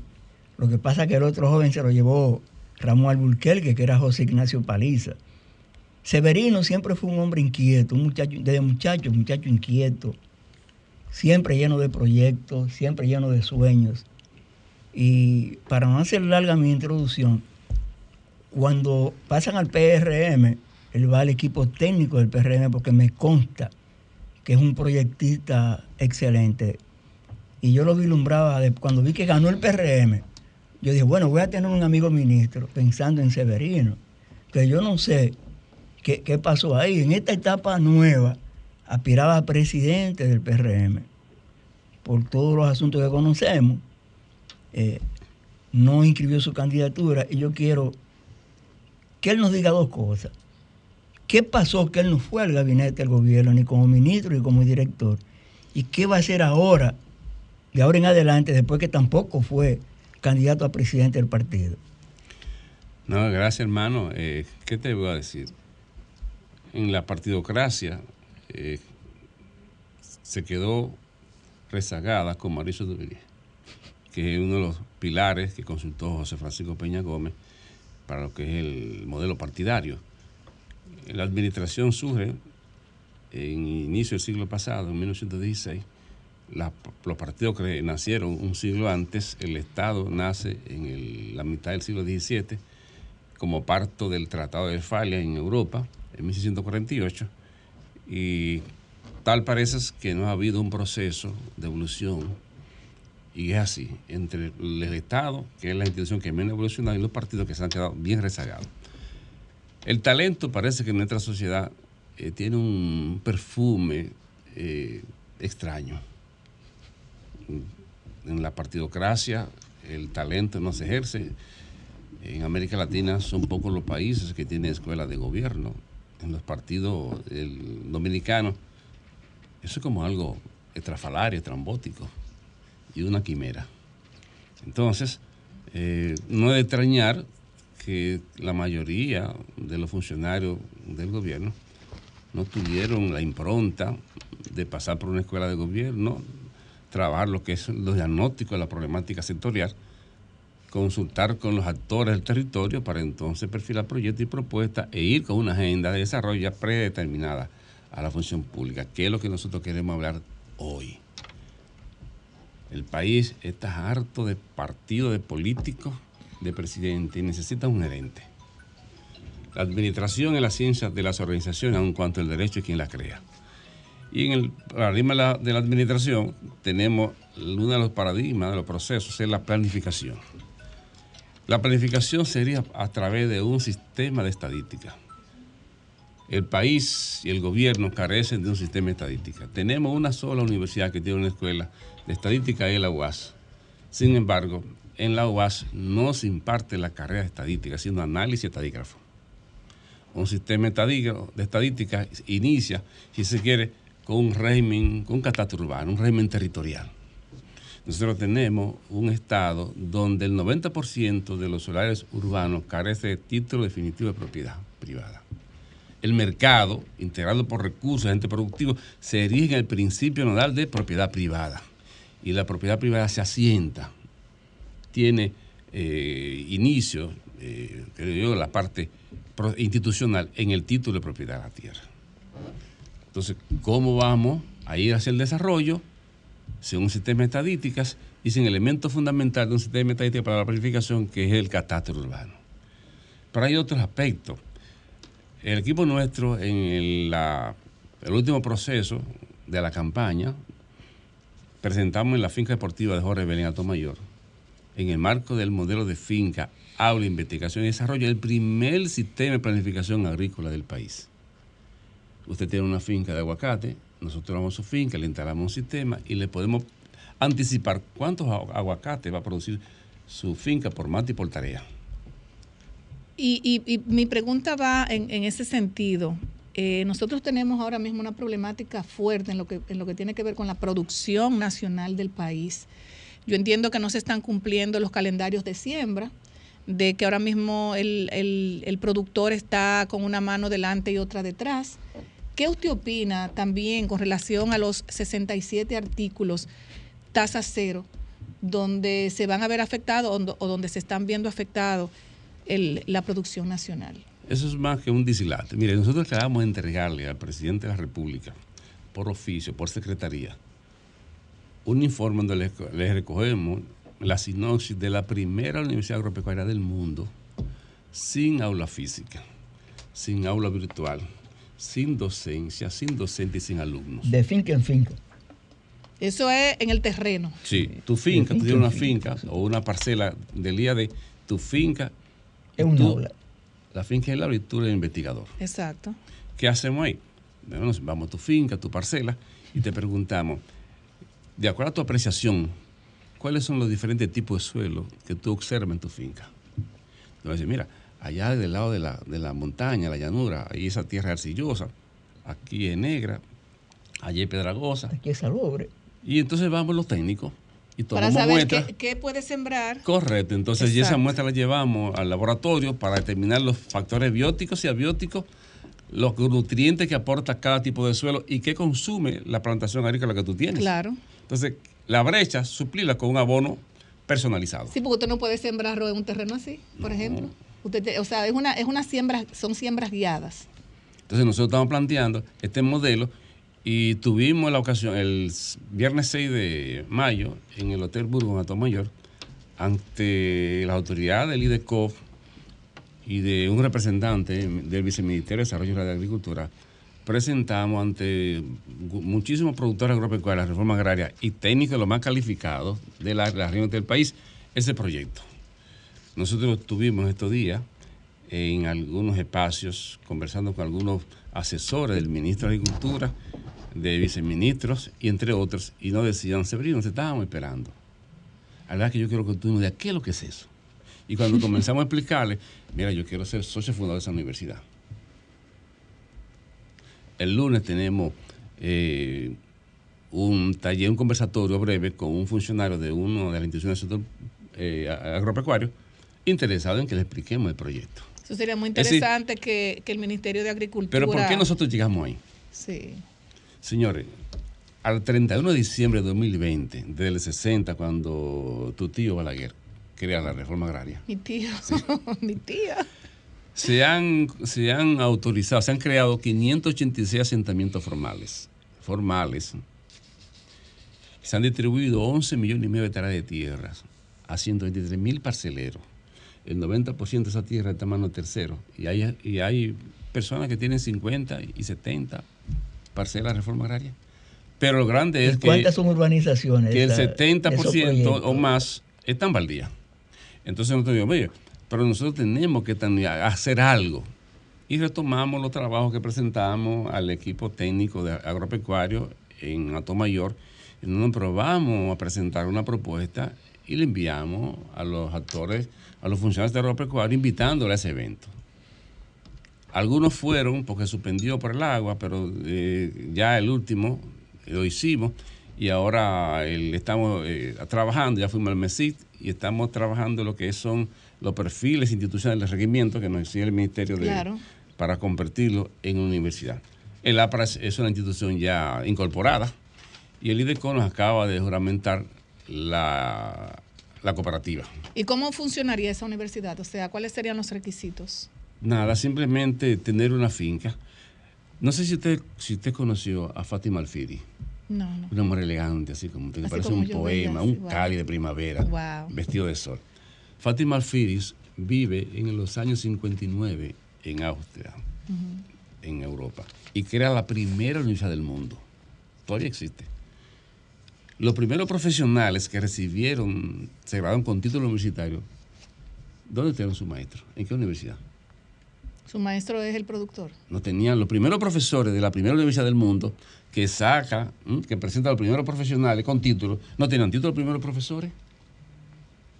Entonces, el parcelero, el productor agropecuario, que tiene una finca, una parcela, por lo menos que no sepa leer, escribir, sabe ver, Claro. oír y hacer. Así es. Y lo que tú haces, eres capaz de oralizarlo ¿m? y retenerlo por años y contarlo. Entonces nosotros, con los expertos que tenemos, vamos a entrar en, en escena con el productor. El productor guiando, no es el guía, es el investigador operativo. Digo, mira, la tierra aquí es distinta, allí es distinta, vamos a coger la muestra, vamos a llevar al laboratorio. Entonces vamos a venir trabajando. O sea, ¿Qué es lo que requiere el país? Su proyecto de gobierno eh, está más enfocado a lo que tiene que ver. O sea, me imagino que usted tiene dentro de su proyecto de gobierno eh, presentárselo al Tenemos país. para cada área, tenemos Pero una usted, va- propuesta. usted se va a enfocar más en lo que tiene que ver con la producción, la agricultura. ¿Cuáles son los ejes más, los ejes fundamentales de su proyecto de gobierno? Mira, yo quiero que hablemos de la planificación. Exacto. Ahora, la planificación descansa en un sistema de estadística. El sistema de estadística descansa en un catastro urbano, rural, en un registro civil de ciudadanos, en una planificación agropecuaria y sobre todo en un sistema de codificación sectorial de mercado. Nosotros tenemos aquí dos sectores del mercado codificados, los bancos y las compañías de seguros. Usted da la superherencia de banco, y la superintendencia de banco le entrega a cada banco en el país un plan de cuenta con, una, con un código activo, pasivo, eh, capital, gasto, a corto y largo plazo, y ningún banco puede crear una cuenta que no sea avalada por la superintendencia de banco. Claro. Ese sistema tenemos que completarlo, ese- esa, esa codificación tenemos que completarla en el país. ¿Para qué? El sector ferretero tenga un plan de cuenta igual. La farmacia, el sector agropecuario, en su sector, porque no es lo mismo cacao que café y, y arroz. Las industrias, eh, los hoteles, los supermercados, el comercio, eh, los talleres, la respuesta, la tienda. Tenemos que completar la codificación. ¿Qué va a, hacer- qué va a permitir eso? Yo soy alumno en el año 83, fui alumno de Juan Carlos Gómez Sabaini, un tributarista economista muy destacado de Argentina, que nos dio aquí con la CEPAL y con el Banco Mundial, cuando yo trabajé con el gobierno Jorge Blanco, un diplomado en sistema tributario. Se quedó seis meses aquí. Entonces nosotros, él decía, con una conclusión que me marcó mucho, en América Latina y sobre todo en la República Dominicana, la administración tributaria desconoce los hechos que graba el sistema tributario. Eso me impactó. ¿Cómo es eso? Entonces me puse a investigar. Y cuando chequeo, adiós, pero claro que sí.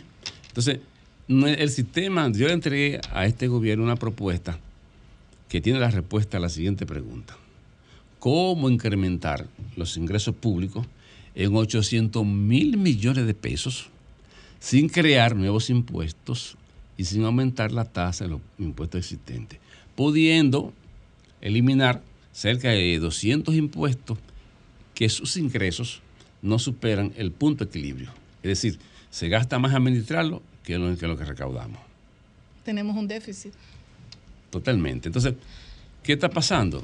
No sé si en el Ministerio de Economía y Planificación, si en Hacienda, si en las áreas de aduana, de impuesto interno, eh, hay técnicos, o parece que los funcionarios del área y el propio presidente tienen una gafa negra y no han podido inteligir las propuestas o llamar a los técnicos o consultarlos.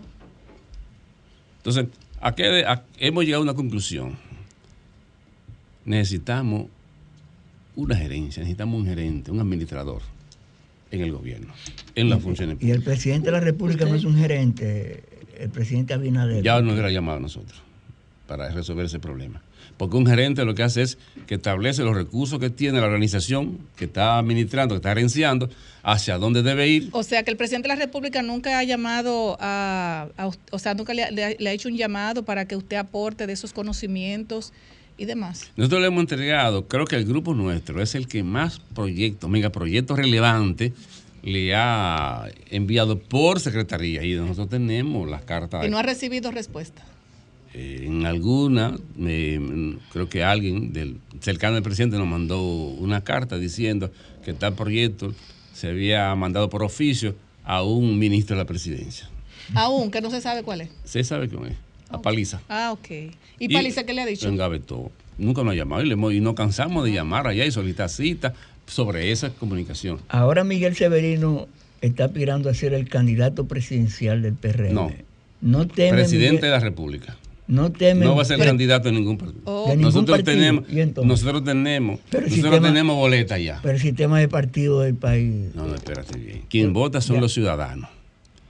Si tú vas, como estamos haciendo, nosotros tuvimos jueves y viernes en el corazón del Cibao. Está seis recogiendo, provincias. está recogiendo ya firmas. Esta mañana, antes de venir para acá, estuvimos en La Caleta y estuvimos en Boca Chica. Visitando a quién? A los actores, a Pero los fácil- ciudadanos. fácilmente usted se encuentra entonces con los 44 ministros y directores que van para la calle mañana a escuchar el pueblo. Ahora, ahora. Sí, a escuchar. Oye, no, pero eso, mañana. eso- pero eso tiene que hacerlo. Eso tiene que haberse hecho en, en la, en la campaña. Cuando el doctor José Francisco Peña Gómez en el 86, en el PRD, teníamos un departamento de asuntos técnicos que se llamaba así, y era una, una un salón, 200, Roberto 200 Castillo profesionales. Dios, Fernando Mangual. No, Fernando Mangual. Entonces yo voy donde el Eh, doctor eh. Peña Gómez, doctor, me preocupa algo, digo, digo, Ve al equipo técnico. digo, dime, ¿qué pasa? Digo, mire, presidente, nosotros tenemos un equipo técnico que hay 300 profesionales, pero, o sea, no hay estructura. ¿Y qué tú sugieres? Bueno, presidente, que dividamos el, el departamento técnico, lo estructuremos en comisiones políticas sectoriales. Por ejemplo, sector agropecuario, comisión de política agropecuaria. Exacto. Usted tiene ahí a Hipólito, a Elio Jaque, a Radamés Rodríguez, entre otros. Sector salud, comisión de política, sector salud. Y de una vez llamó a Mangual. Mangual, Severino va para allá y lo que te diga él, eso va. Entonces, a partir de ahí, yo fui el director ejecutivo de la Comisión de Política Sectorial del Departamento Técnico. Pero mire, eh, eh, eh, ah, eh, eso que usted está diciendo me llama mucho la atención porque, por ejemplo, a mí también me llama la atención porque el conocimiento que hay que tener para usted ir a terreno a escuchar, por ejemplo, en la parte agropecuaria, en la parte social, en la parte salud. Pero veo, por ejemplo, que en, y no es que cuestiono, porque yo respeto mucho lo, lo que el presidente de la República por mandato está haciendo, mandar sus funcionarios a hacer un levantamiento para que eh, se escuche el pueblo. Veo, por ejemplo, qué opinión le merece eh, esta parte que le voy a leer. Abinader dispuso que Milagros Germán, Victorito Bisonó y Eduardo San Lobatón estarán en la circunscripción 1, 2 y 3 del Distrito Nacional. David Collado, Gloria Reyes, Felipe Suberví, Tony Peñaguaba, Radamés González y Samuel Pereira recorrerán eh, Santo Pero ya Domingo fueron Este. cancelados ellos para que vayan a hacer Entonces, trabajo y poner a otro que lo, funcione. lo- lo que quiero decir es que el presidente de la República, mientras está en Suiza, que está cumpliendo, eh, ¿verdad?, como mandatario, roles que le, que le corresponden, él está mandando a 44 mini- mi- ministros y directores, Funcionarios, funcionarios, sí. a, a hacer un, a escuchar el pueblo. Pero, ¿Qué ¿y- opinión ¿Y de, y usted de le dónde merece? sale esa de- ¿Quién recomendó eso, por Dios? Bueno, se lo recomendó el presidente de la República. No, no, ¿quién le recomendó eso al presidente? ¿Qué comisión técnica? ¿Qué burócrata? ¿Qué experto? ¿Qué firma con su nacional o dominicana? O internacional o dominicana. Le subió ese presidente, por Dios. Porque es una locura. ¿Y cómo usted coge a los funcionarios y lo pone en comisiones para ir a visitar? Severino, usted ha hablado de, de unos aspectos que me han llamado mucho la atención y es que los partidos políticos eh, deben trabajar en la formación formal para dirigir los destinos de la nación, con lo cual coincidimos, y ha dicho que cada actor en esa organización política o el gabinete que conforma un proyecto presidencial debe tener una mirada holística de las problemáticas sectoriales, de cara a que cuando llegue ese proyecto político se cristalice, se puedan llevar esas soluciones. ¿Usted entiende entonces qué le pasa a un presidente de la República después de presentar un plan de gobierno que, ah, de acuerdo a lo, si la población lo elige, fue porque le compró, le compró la- el, pro- el proyecto. Entonces, ¿qué le pasa a un presidente que después que llega responde que no tiene una varita mágica o que esas problemáticas la viene arrastrando a la población durante mucho tiempo? O que el presidente de la campaña estaba de vacaciones y el equipo técnico estaba en, en- en Hungría, o en Austria, o en África. Porque nosotros, nosotros tuvimos un problema con el COVID. Cuando yo me entero que me envían a mi correo el perfil, el borrador del programa de gobierno, yo comienzo a leerlo, a una mirada eh, acuciosa. Y le pongo un, un mensaje al director del gabinete técnico, creo que Miguel Searjato, me parece. Era, que mira. Yo, mira, aquí hay muchas debilidades estructurales. Ah, no, no tenemos tiempo para reunirnos. ¿Qué fue lo que fue que se hizo? Oye, se cogieron fulano, eh, fulano, mira, escribe, mándame, escribe, escribe sobre esto. No, por Dios. Nosotros estamos planteando, trabajando con la Universidad Agropecuaria, pero nosotros tenemos un acuerdo con, el, con una de la- las universidades privadas del país. Y ya habíamos conseguido que la Escuela de Gobierno de la Universidad Camilo José Cela, en España, nos diera el visto bueno a un programa de formación. Y en julio vamos a colgar en la página web de una, eh, de una universidad dominicana. Tenemos el, lun- el martes reunión. El primer diplomado en diseño y política pública para el mundo hispanoparlante. Luego vamos a, una vez que terminemos ese diplomado, vamos a colgar el diplomado de reforma del Estado y por último la gerencia pública. Y se han acercado al Zamorano. Licenciado, nosotros queremos abrir la, abri- abrir la línea, a ver si, abrir las líneas, ¿verdad? Cin- 809-540-165 y ver si, si los radio escucha quieren preguntar algo, interactúen con el licenciado. Siga. Porque siga. nosotros no podemos, o sea, nosotros cada año, Buenas tardes, desahógate. Saludos, buenas. ¿Me Buenas escucha? tardes, adelante. Nos llaman desde el exterior. Buenas tardes. Y saludo a Adalberto Rodríguez de aquí, desde Toronto, Canadá. ¿Desde dónde? Toronto, Canadá. Oh, Toronto, Canadá. Adelante. Eh, no, mi inquietud es con el señor brillante. Yo no sabía que en el PRM había personas tan brillantes como ese señor. Excelente. ¿Qué cosas él haría diferente para que el PRM pueda retener el poder? Gracias. Adelante. bueno, el PRM lo está haciendo a la perfección todo para salir antes del, 20 del 24 del poder. Oh, pero mira, fuerte. Eso- Ten- tenemos otra llamada, Wandy. Buenas tardes, desahógate. Sí, buena. Adelante. Sí, Wendy del Sánchez Quiqueya. Adelante, Wendy. Sí, quiero preguntarle a su invitado por qué, cuáles son las razones de que el PR, el PRD, el PRM, que viene siendo todo igual, y este gobierno está trabajando para cuatro años nada más. A ellos no les interesa más años en el poder, de que ocho, ni dieciséis, ni quince, cuatro años y se fueron para su casa como como como si fuera una pesadilla que uno estuviera viviendo, como que es un sueño, como lo peor en la vida. Óyeme, pero es terrible que despierten esa gente porque estamos viviendo en carne propia un verdadero infierno. Gracias. Gracias por tu desahogo. Adelante. Pues sí. Entonces, Sí, yo, usted ha dado pie para hacer un- una serie de preguntas y, y hasta cierto punto un breve análisis. Algunos intelectuales han establecido que esta democracia nos ha quedado chica, corta. Es como para hacer una alegoría que Grisel intente meterse en un pantalón eh, de su hija menor. O sea, no va a caber, definitivamente. Hay una tendencia hacia la autocracia a nivel eh, global, si se quiere, y una especie de democracia simulada, si se quiere, en nuestro país, en los partidos, que es el punto a resaltar aquí, que ha demostrado que definitivamente usted tiene la capacidad para eh, dirigir el partido, el PRM, dirigir el país, si se quiere.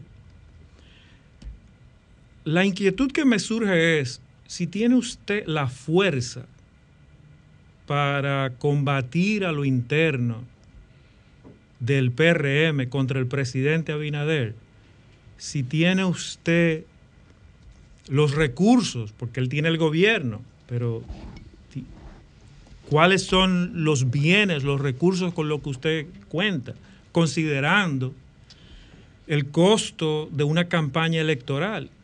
En Europa, por ejemplo, donde yo resido ahora, una campaña electoral para un primer ministro, presidente, puede costar 15, 20 millones de euros. Está el caso de un expresidente francés que se pasó y fue a la cárcel. Pero aquí cuesta 10 veces más. Es decir, 150, 200 millones de dólares. Y si usted está en el gobierno y se quiere reelegir, pues puede generar un déficit cuasi fiscal. La historia dice que reciente, que el último fue de un 7 a un 10%.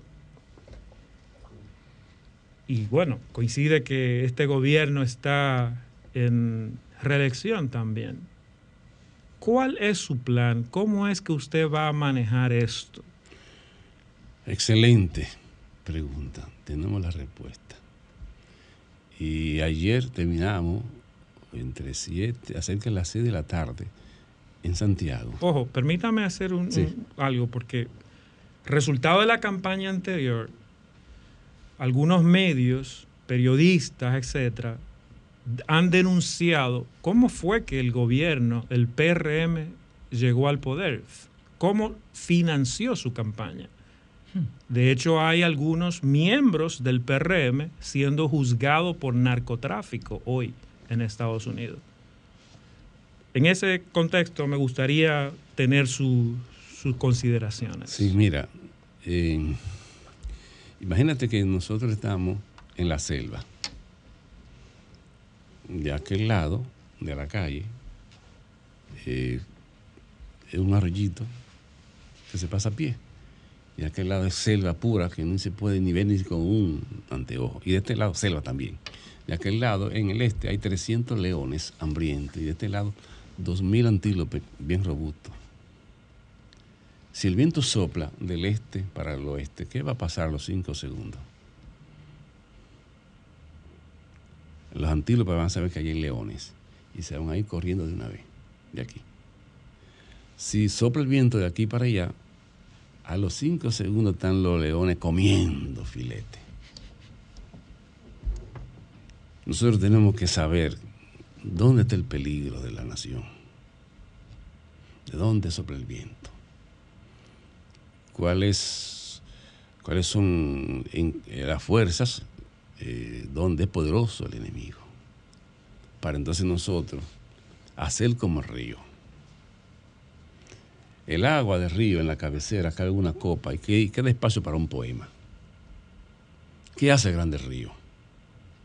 La curvatura vertical y la horizontal. El río va bajando a mano izquierda, desciende, coge la mano derecha, y en el camino va acumulando agua y energía. Si el río fuera recto, se vaciara en media hora. No hay un río recto. Entonces, en No lo, me había fijado en eso yo. entonces, en lo que pasa el río, a izquierda bien. y a derecha, el agua se detiene. Y dice la Biblia, será como árbol plantado junto a corriente de agua, que da su fruto a su tiempo y su hoja no cae. Todo lo que está de ambos lados del río crece, verde, y da su fruto a su tiempo. Y ese bosque que se cree y se desarrolla alrededor del río, cubre el río del sol. No se calienta el agua, no cambia el pH y por lo tanto el agua llega fresca y cristalina a las hojas y a las raíces de los árboles que le, que le circundan. O sea, en este caso usted es el río. Ay, ya lo dijiste, nosotros somos río, que estamos caminando de manera para que no nos vean los, dónde, con quién nos reunimos. Nosotros no vamos a hacer caravana, ni mítines, ni marcha, ni banderola, Ustedes están como ni las valla. hormiguitas. Nosotros lo vamos a hacer aquí. Ella es la presidente de una asociación de productores de cacao. Nosotros vamos a su oficina a oírla a ella, que nos cuente y le vamos a dar un documento que hizo un organismo internacional para que ella nos diga cuáles son los principales 17 problemas que afectan a su sector de cara al desarrollo. Pero entonces usted me está diciendo que su proyecto es a 12 años. No, a un año. En un año, comenzamos en julio, y en julio año que viene tendremos 3 millones de votos. En una plataforma, ya tenemos la firma, la plata, que va a traer la plataforma tecnológica, y tenemos la firma que está trabajando en la parte de marketing para esos fines. ¿Y qué es lo primero que se hace? Un proyecto presidencial, un plan financiero. ¿Qué hemos hecho nosotros? Lo que han hecho los grandes, fuimos, ¿qué hizo Barack Obama? ¿Qué han hecho los otros? Tenemos un equipo trabajando y tenemos un plan de trabajo, una agenda en esa dirección.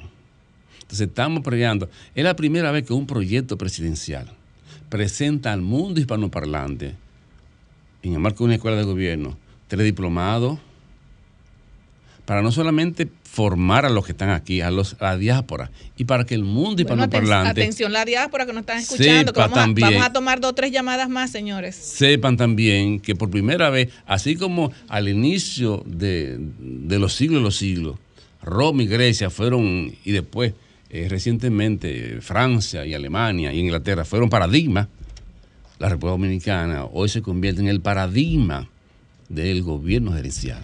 Tenemos otra llamada. Buenas tardes, desahógate. Buenas tardes. Buenas tardes. Di- Sí, buenas. Adelante. Provincia Monseñor Noel. Ay, buenas Ese- tardes, Monseñor ese Noel, ¿cómo señor- están? Bien, bien. Adelante. Gracias a Dios, pues está, está lloviendo. Ay, qué chulo. Adelante.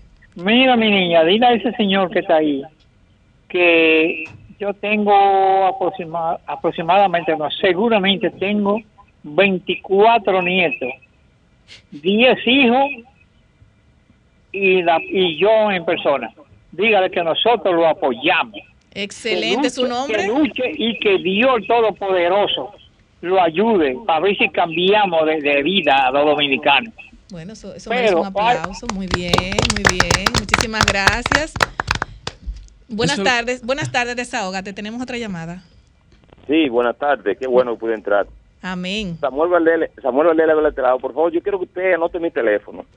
Porque yo tuve el COVID y yo llamé el otro día con la persona de la diáspora y me gané mil pesos. Y yo necesito eso. Yo voté por Luis Benadel. Soy PRMista, pero yo estoy peor que antes ahora. ¿Cuál es el Entonces, nombre suyo? Samuel Valdés. Samuel Valdés. Si mi teléfono es, lo doy en al aire. No, ya aquí sale su teléfono. Ah, bueno, Si yo le llamo, Entonces- Samuel, para que pase a retirar sus mil pesos, ¿está bien? Ay, sí. Oiga, yo quiero saludar al compañero. Claro, adelante. Compañero, cuente conmigo y con su pueblo.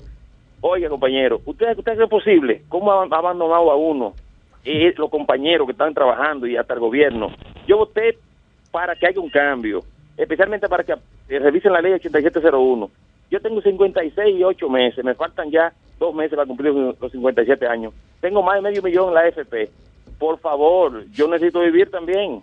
Ah, pues estamos Gracias, muy amable. Muchísimas gracias. Bueno, sí, usted, usted puso esta línea caliente. Y esto que no, cogimos- no tomamos muchísimas llamadas ahorita porque usted estaba eh, interactuando. Tenemos la línea 2. Eh, buenas tardes. Buenas tardes, desahógate, bendiciones. ¿Alguna pregunta para el licenciado Severino? Eh, no, yo lo que quiero es desahogarme con algo, ver si me lo permiten, ¿Y si se pasó? puede.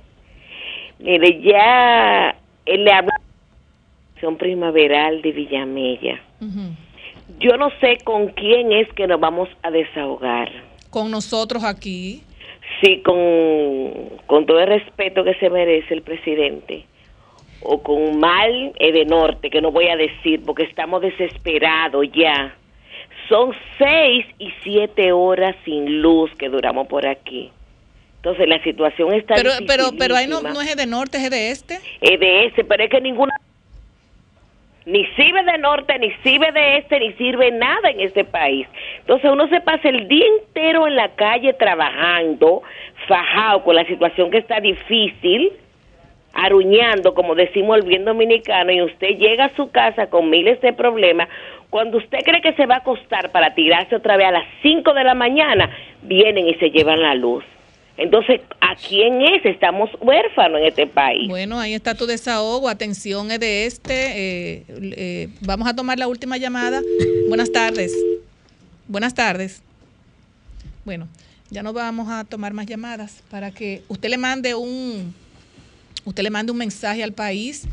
Aprovechar esta, eh, estos micrófonos de la plataforma número uno del país, RCC Miria, que nos ven tanto aquí como allá y demostrado está que le llamaron desde Toronto apoyando su Sí, candidatura. nosotros eh, tenemos pautado eh, para julio iniciar en el corazón del Cibao, en Santiago, un taller con representantes de nuestros técnicos de todo el país en un día completo para presentar el boceto del plan estratégico de cómo construir una mayoría de 3 millones de dominicanos al menor costo posible, en el menor tiempo posible, sin hacer caravanas, sin hacer marchas, sin, sin cogerle cuarto al narco, sin cogerle cuarto a la oligarquía, sin cogerle cuarto a nadie.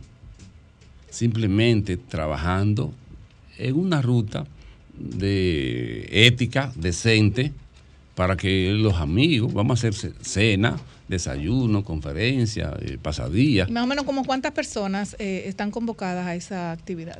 Eh, es, un, es, una- es un taller académico de algunos eh, 40, 50 técnicos. Apunta a Grisel que ya va. Y luego iremos eh, a cada provincia a hacer lo mismo. Pero ya tenemos un trabajo. Ustedes van a escuchar al pueblo con eh, una propuesta de conocimiento. Mire, yo soy el presidente fundador del Consejo Regional de Desarrollo Territorial de la región del país. Y surgió eso en una idea que nos dio Abel Sosa en Alto Mayor. Y yo le digo, mira, déjame pensarlo.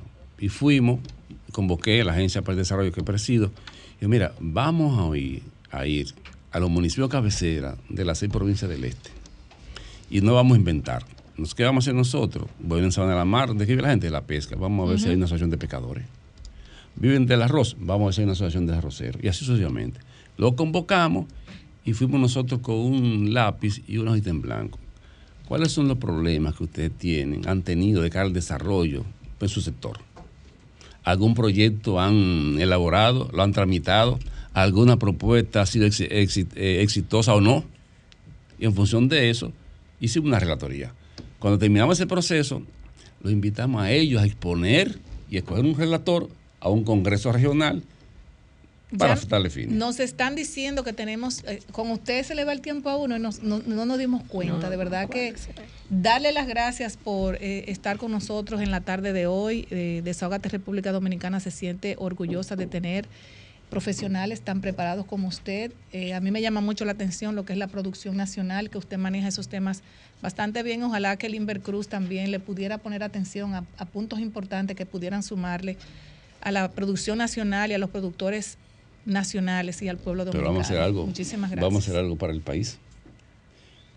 De aquí a tres meses vamos a organizar un mini taller aquí de eso que estamos haciendo. Claro que sí, lo para que el planear, país, sí, claro para que que, sí. vengan gente y para que vean cómo es que se dirige un país. Bueno, pues muchísimas gracias al licenciado Severino. Señores, nos vemos el sábado, si Dios lo permite. Bye bye. Gracias.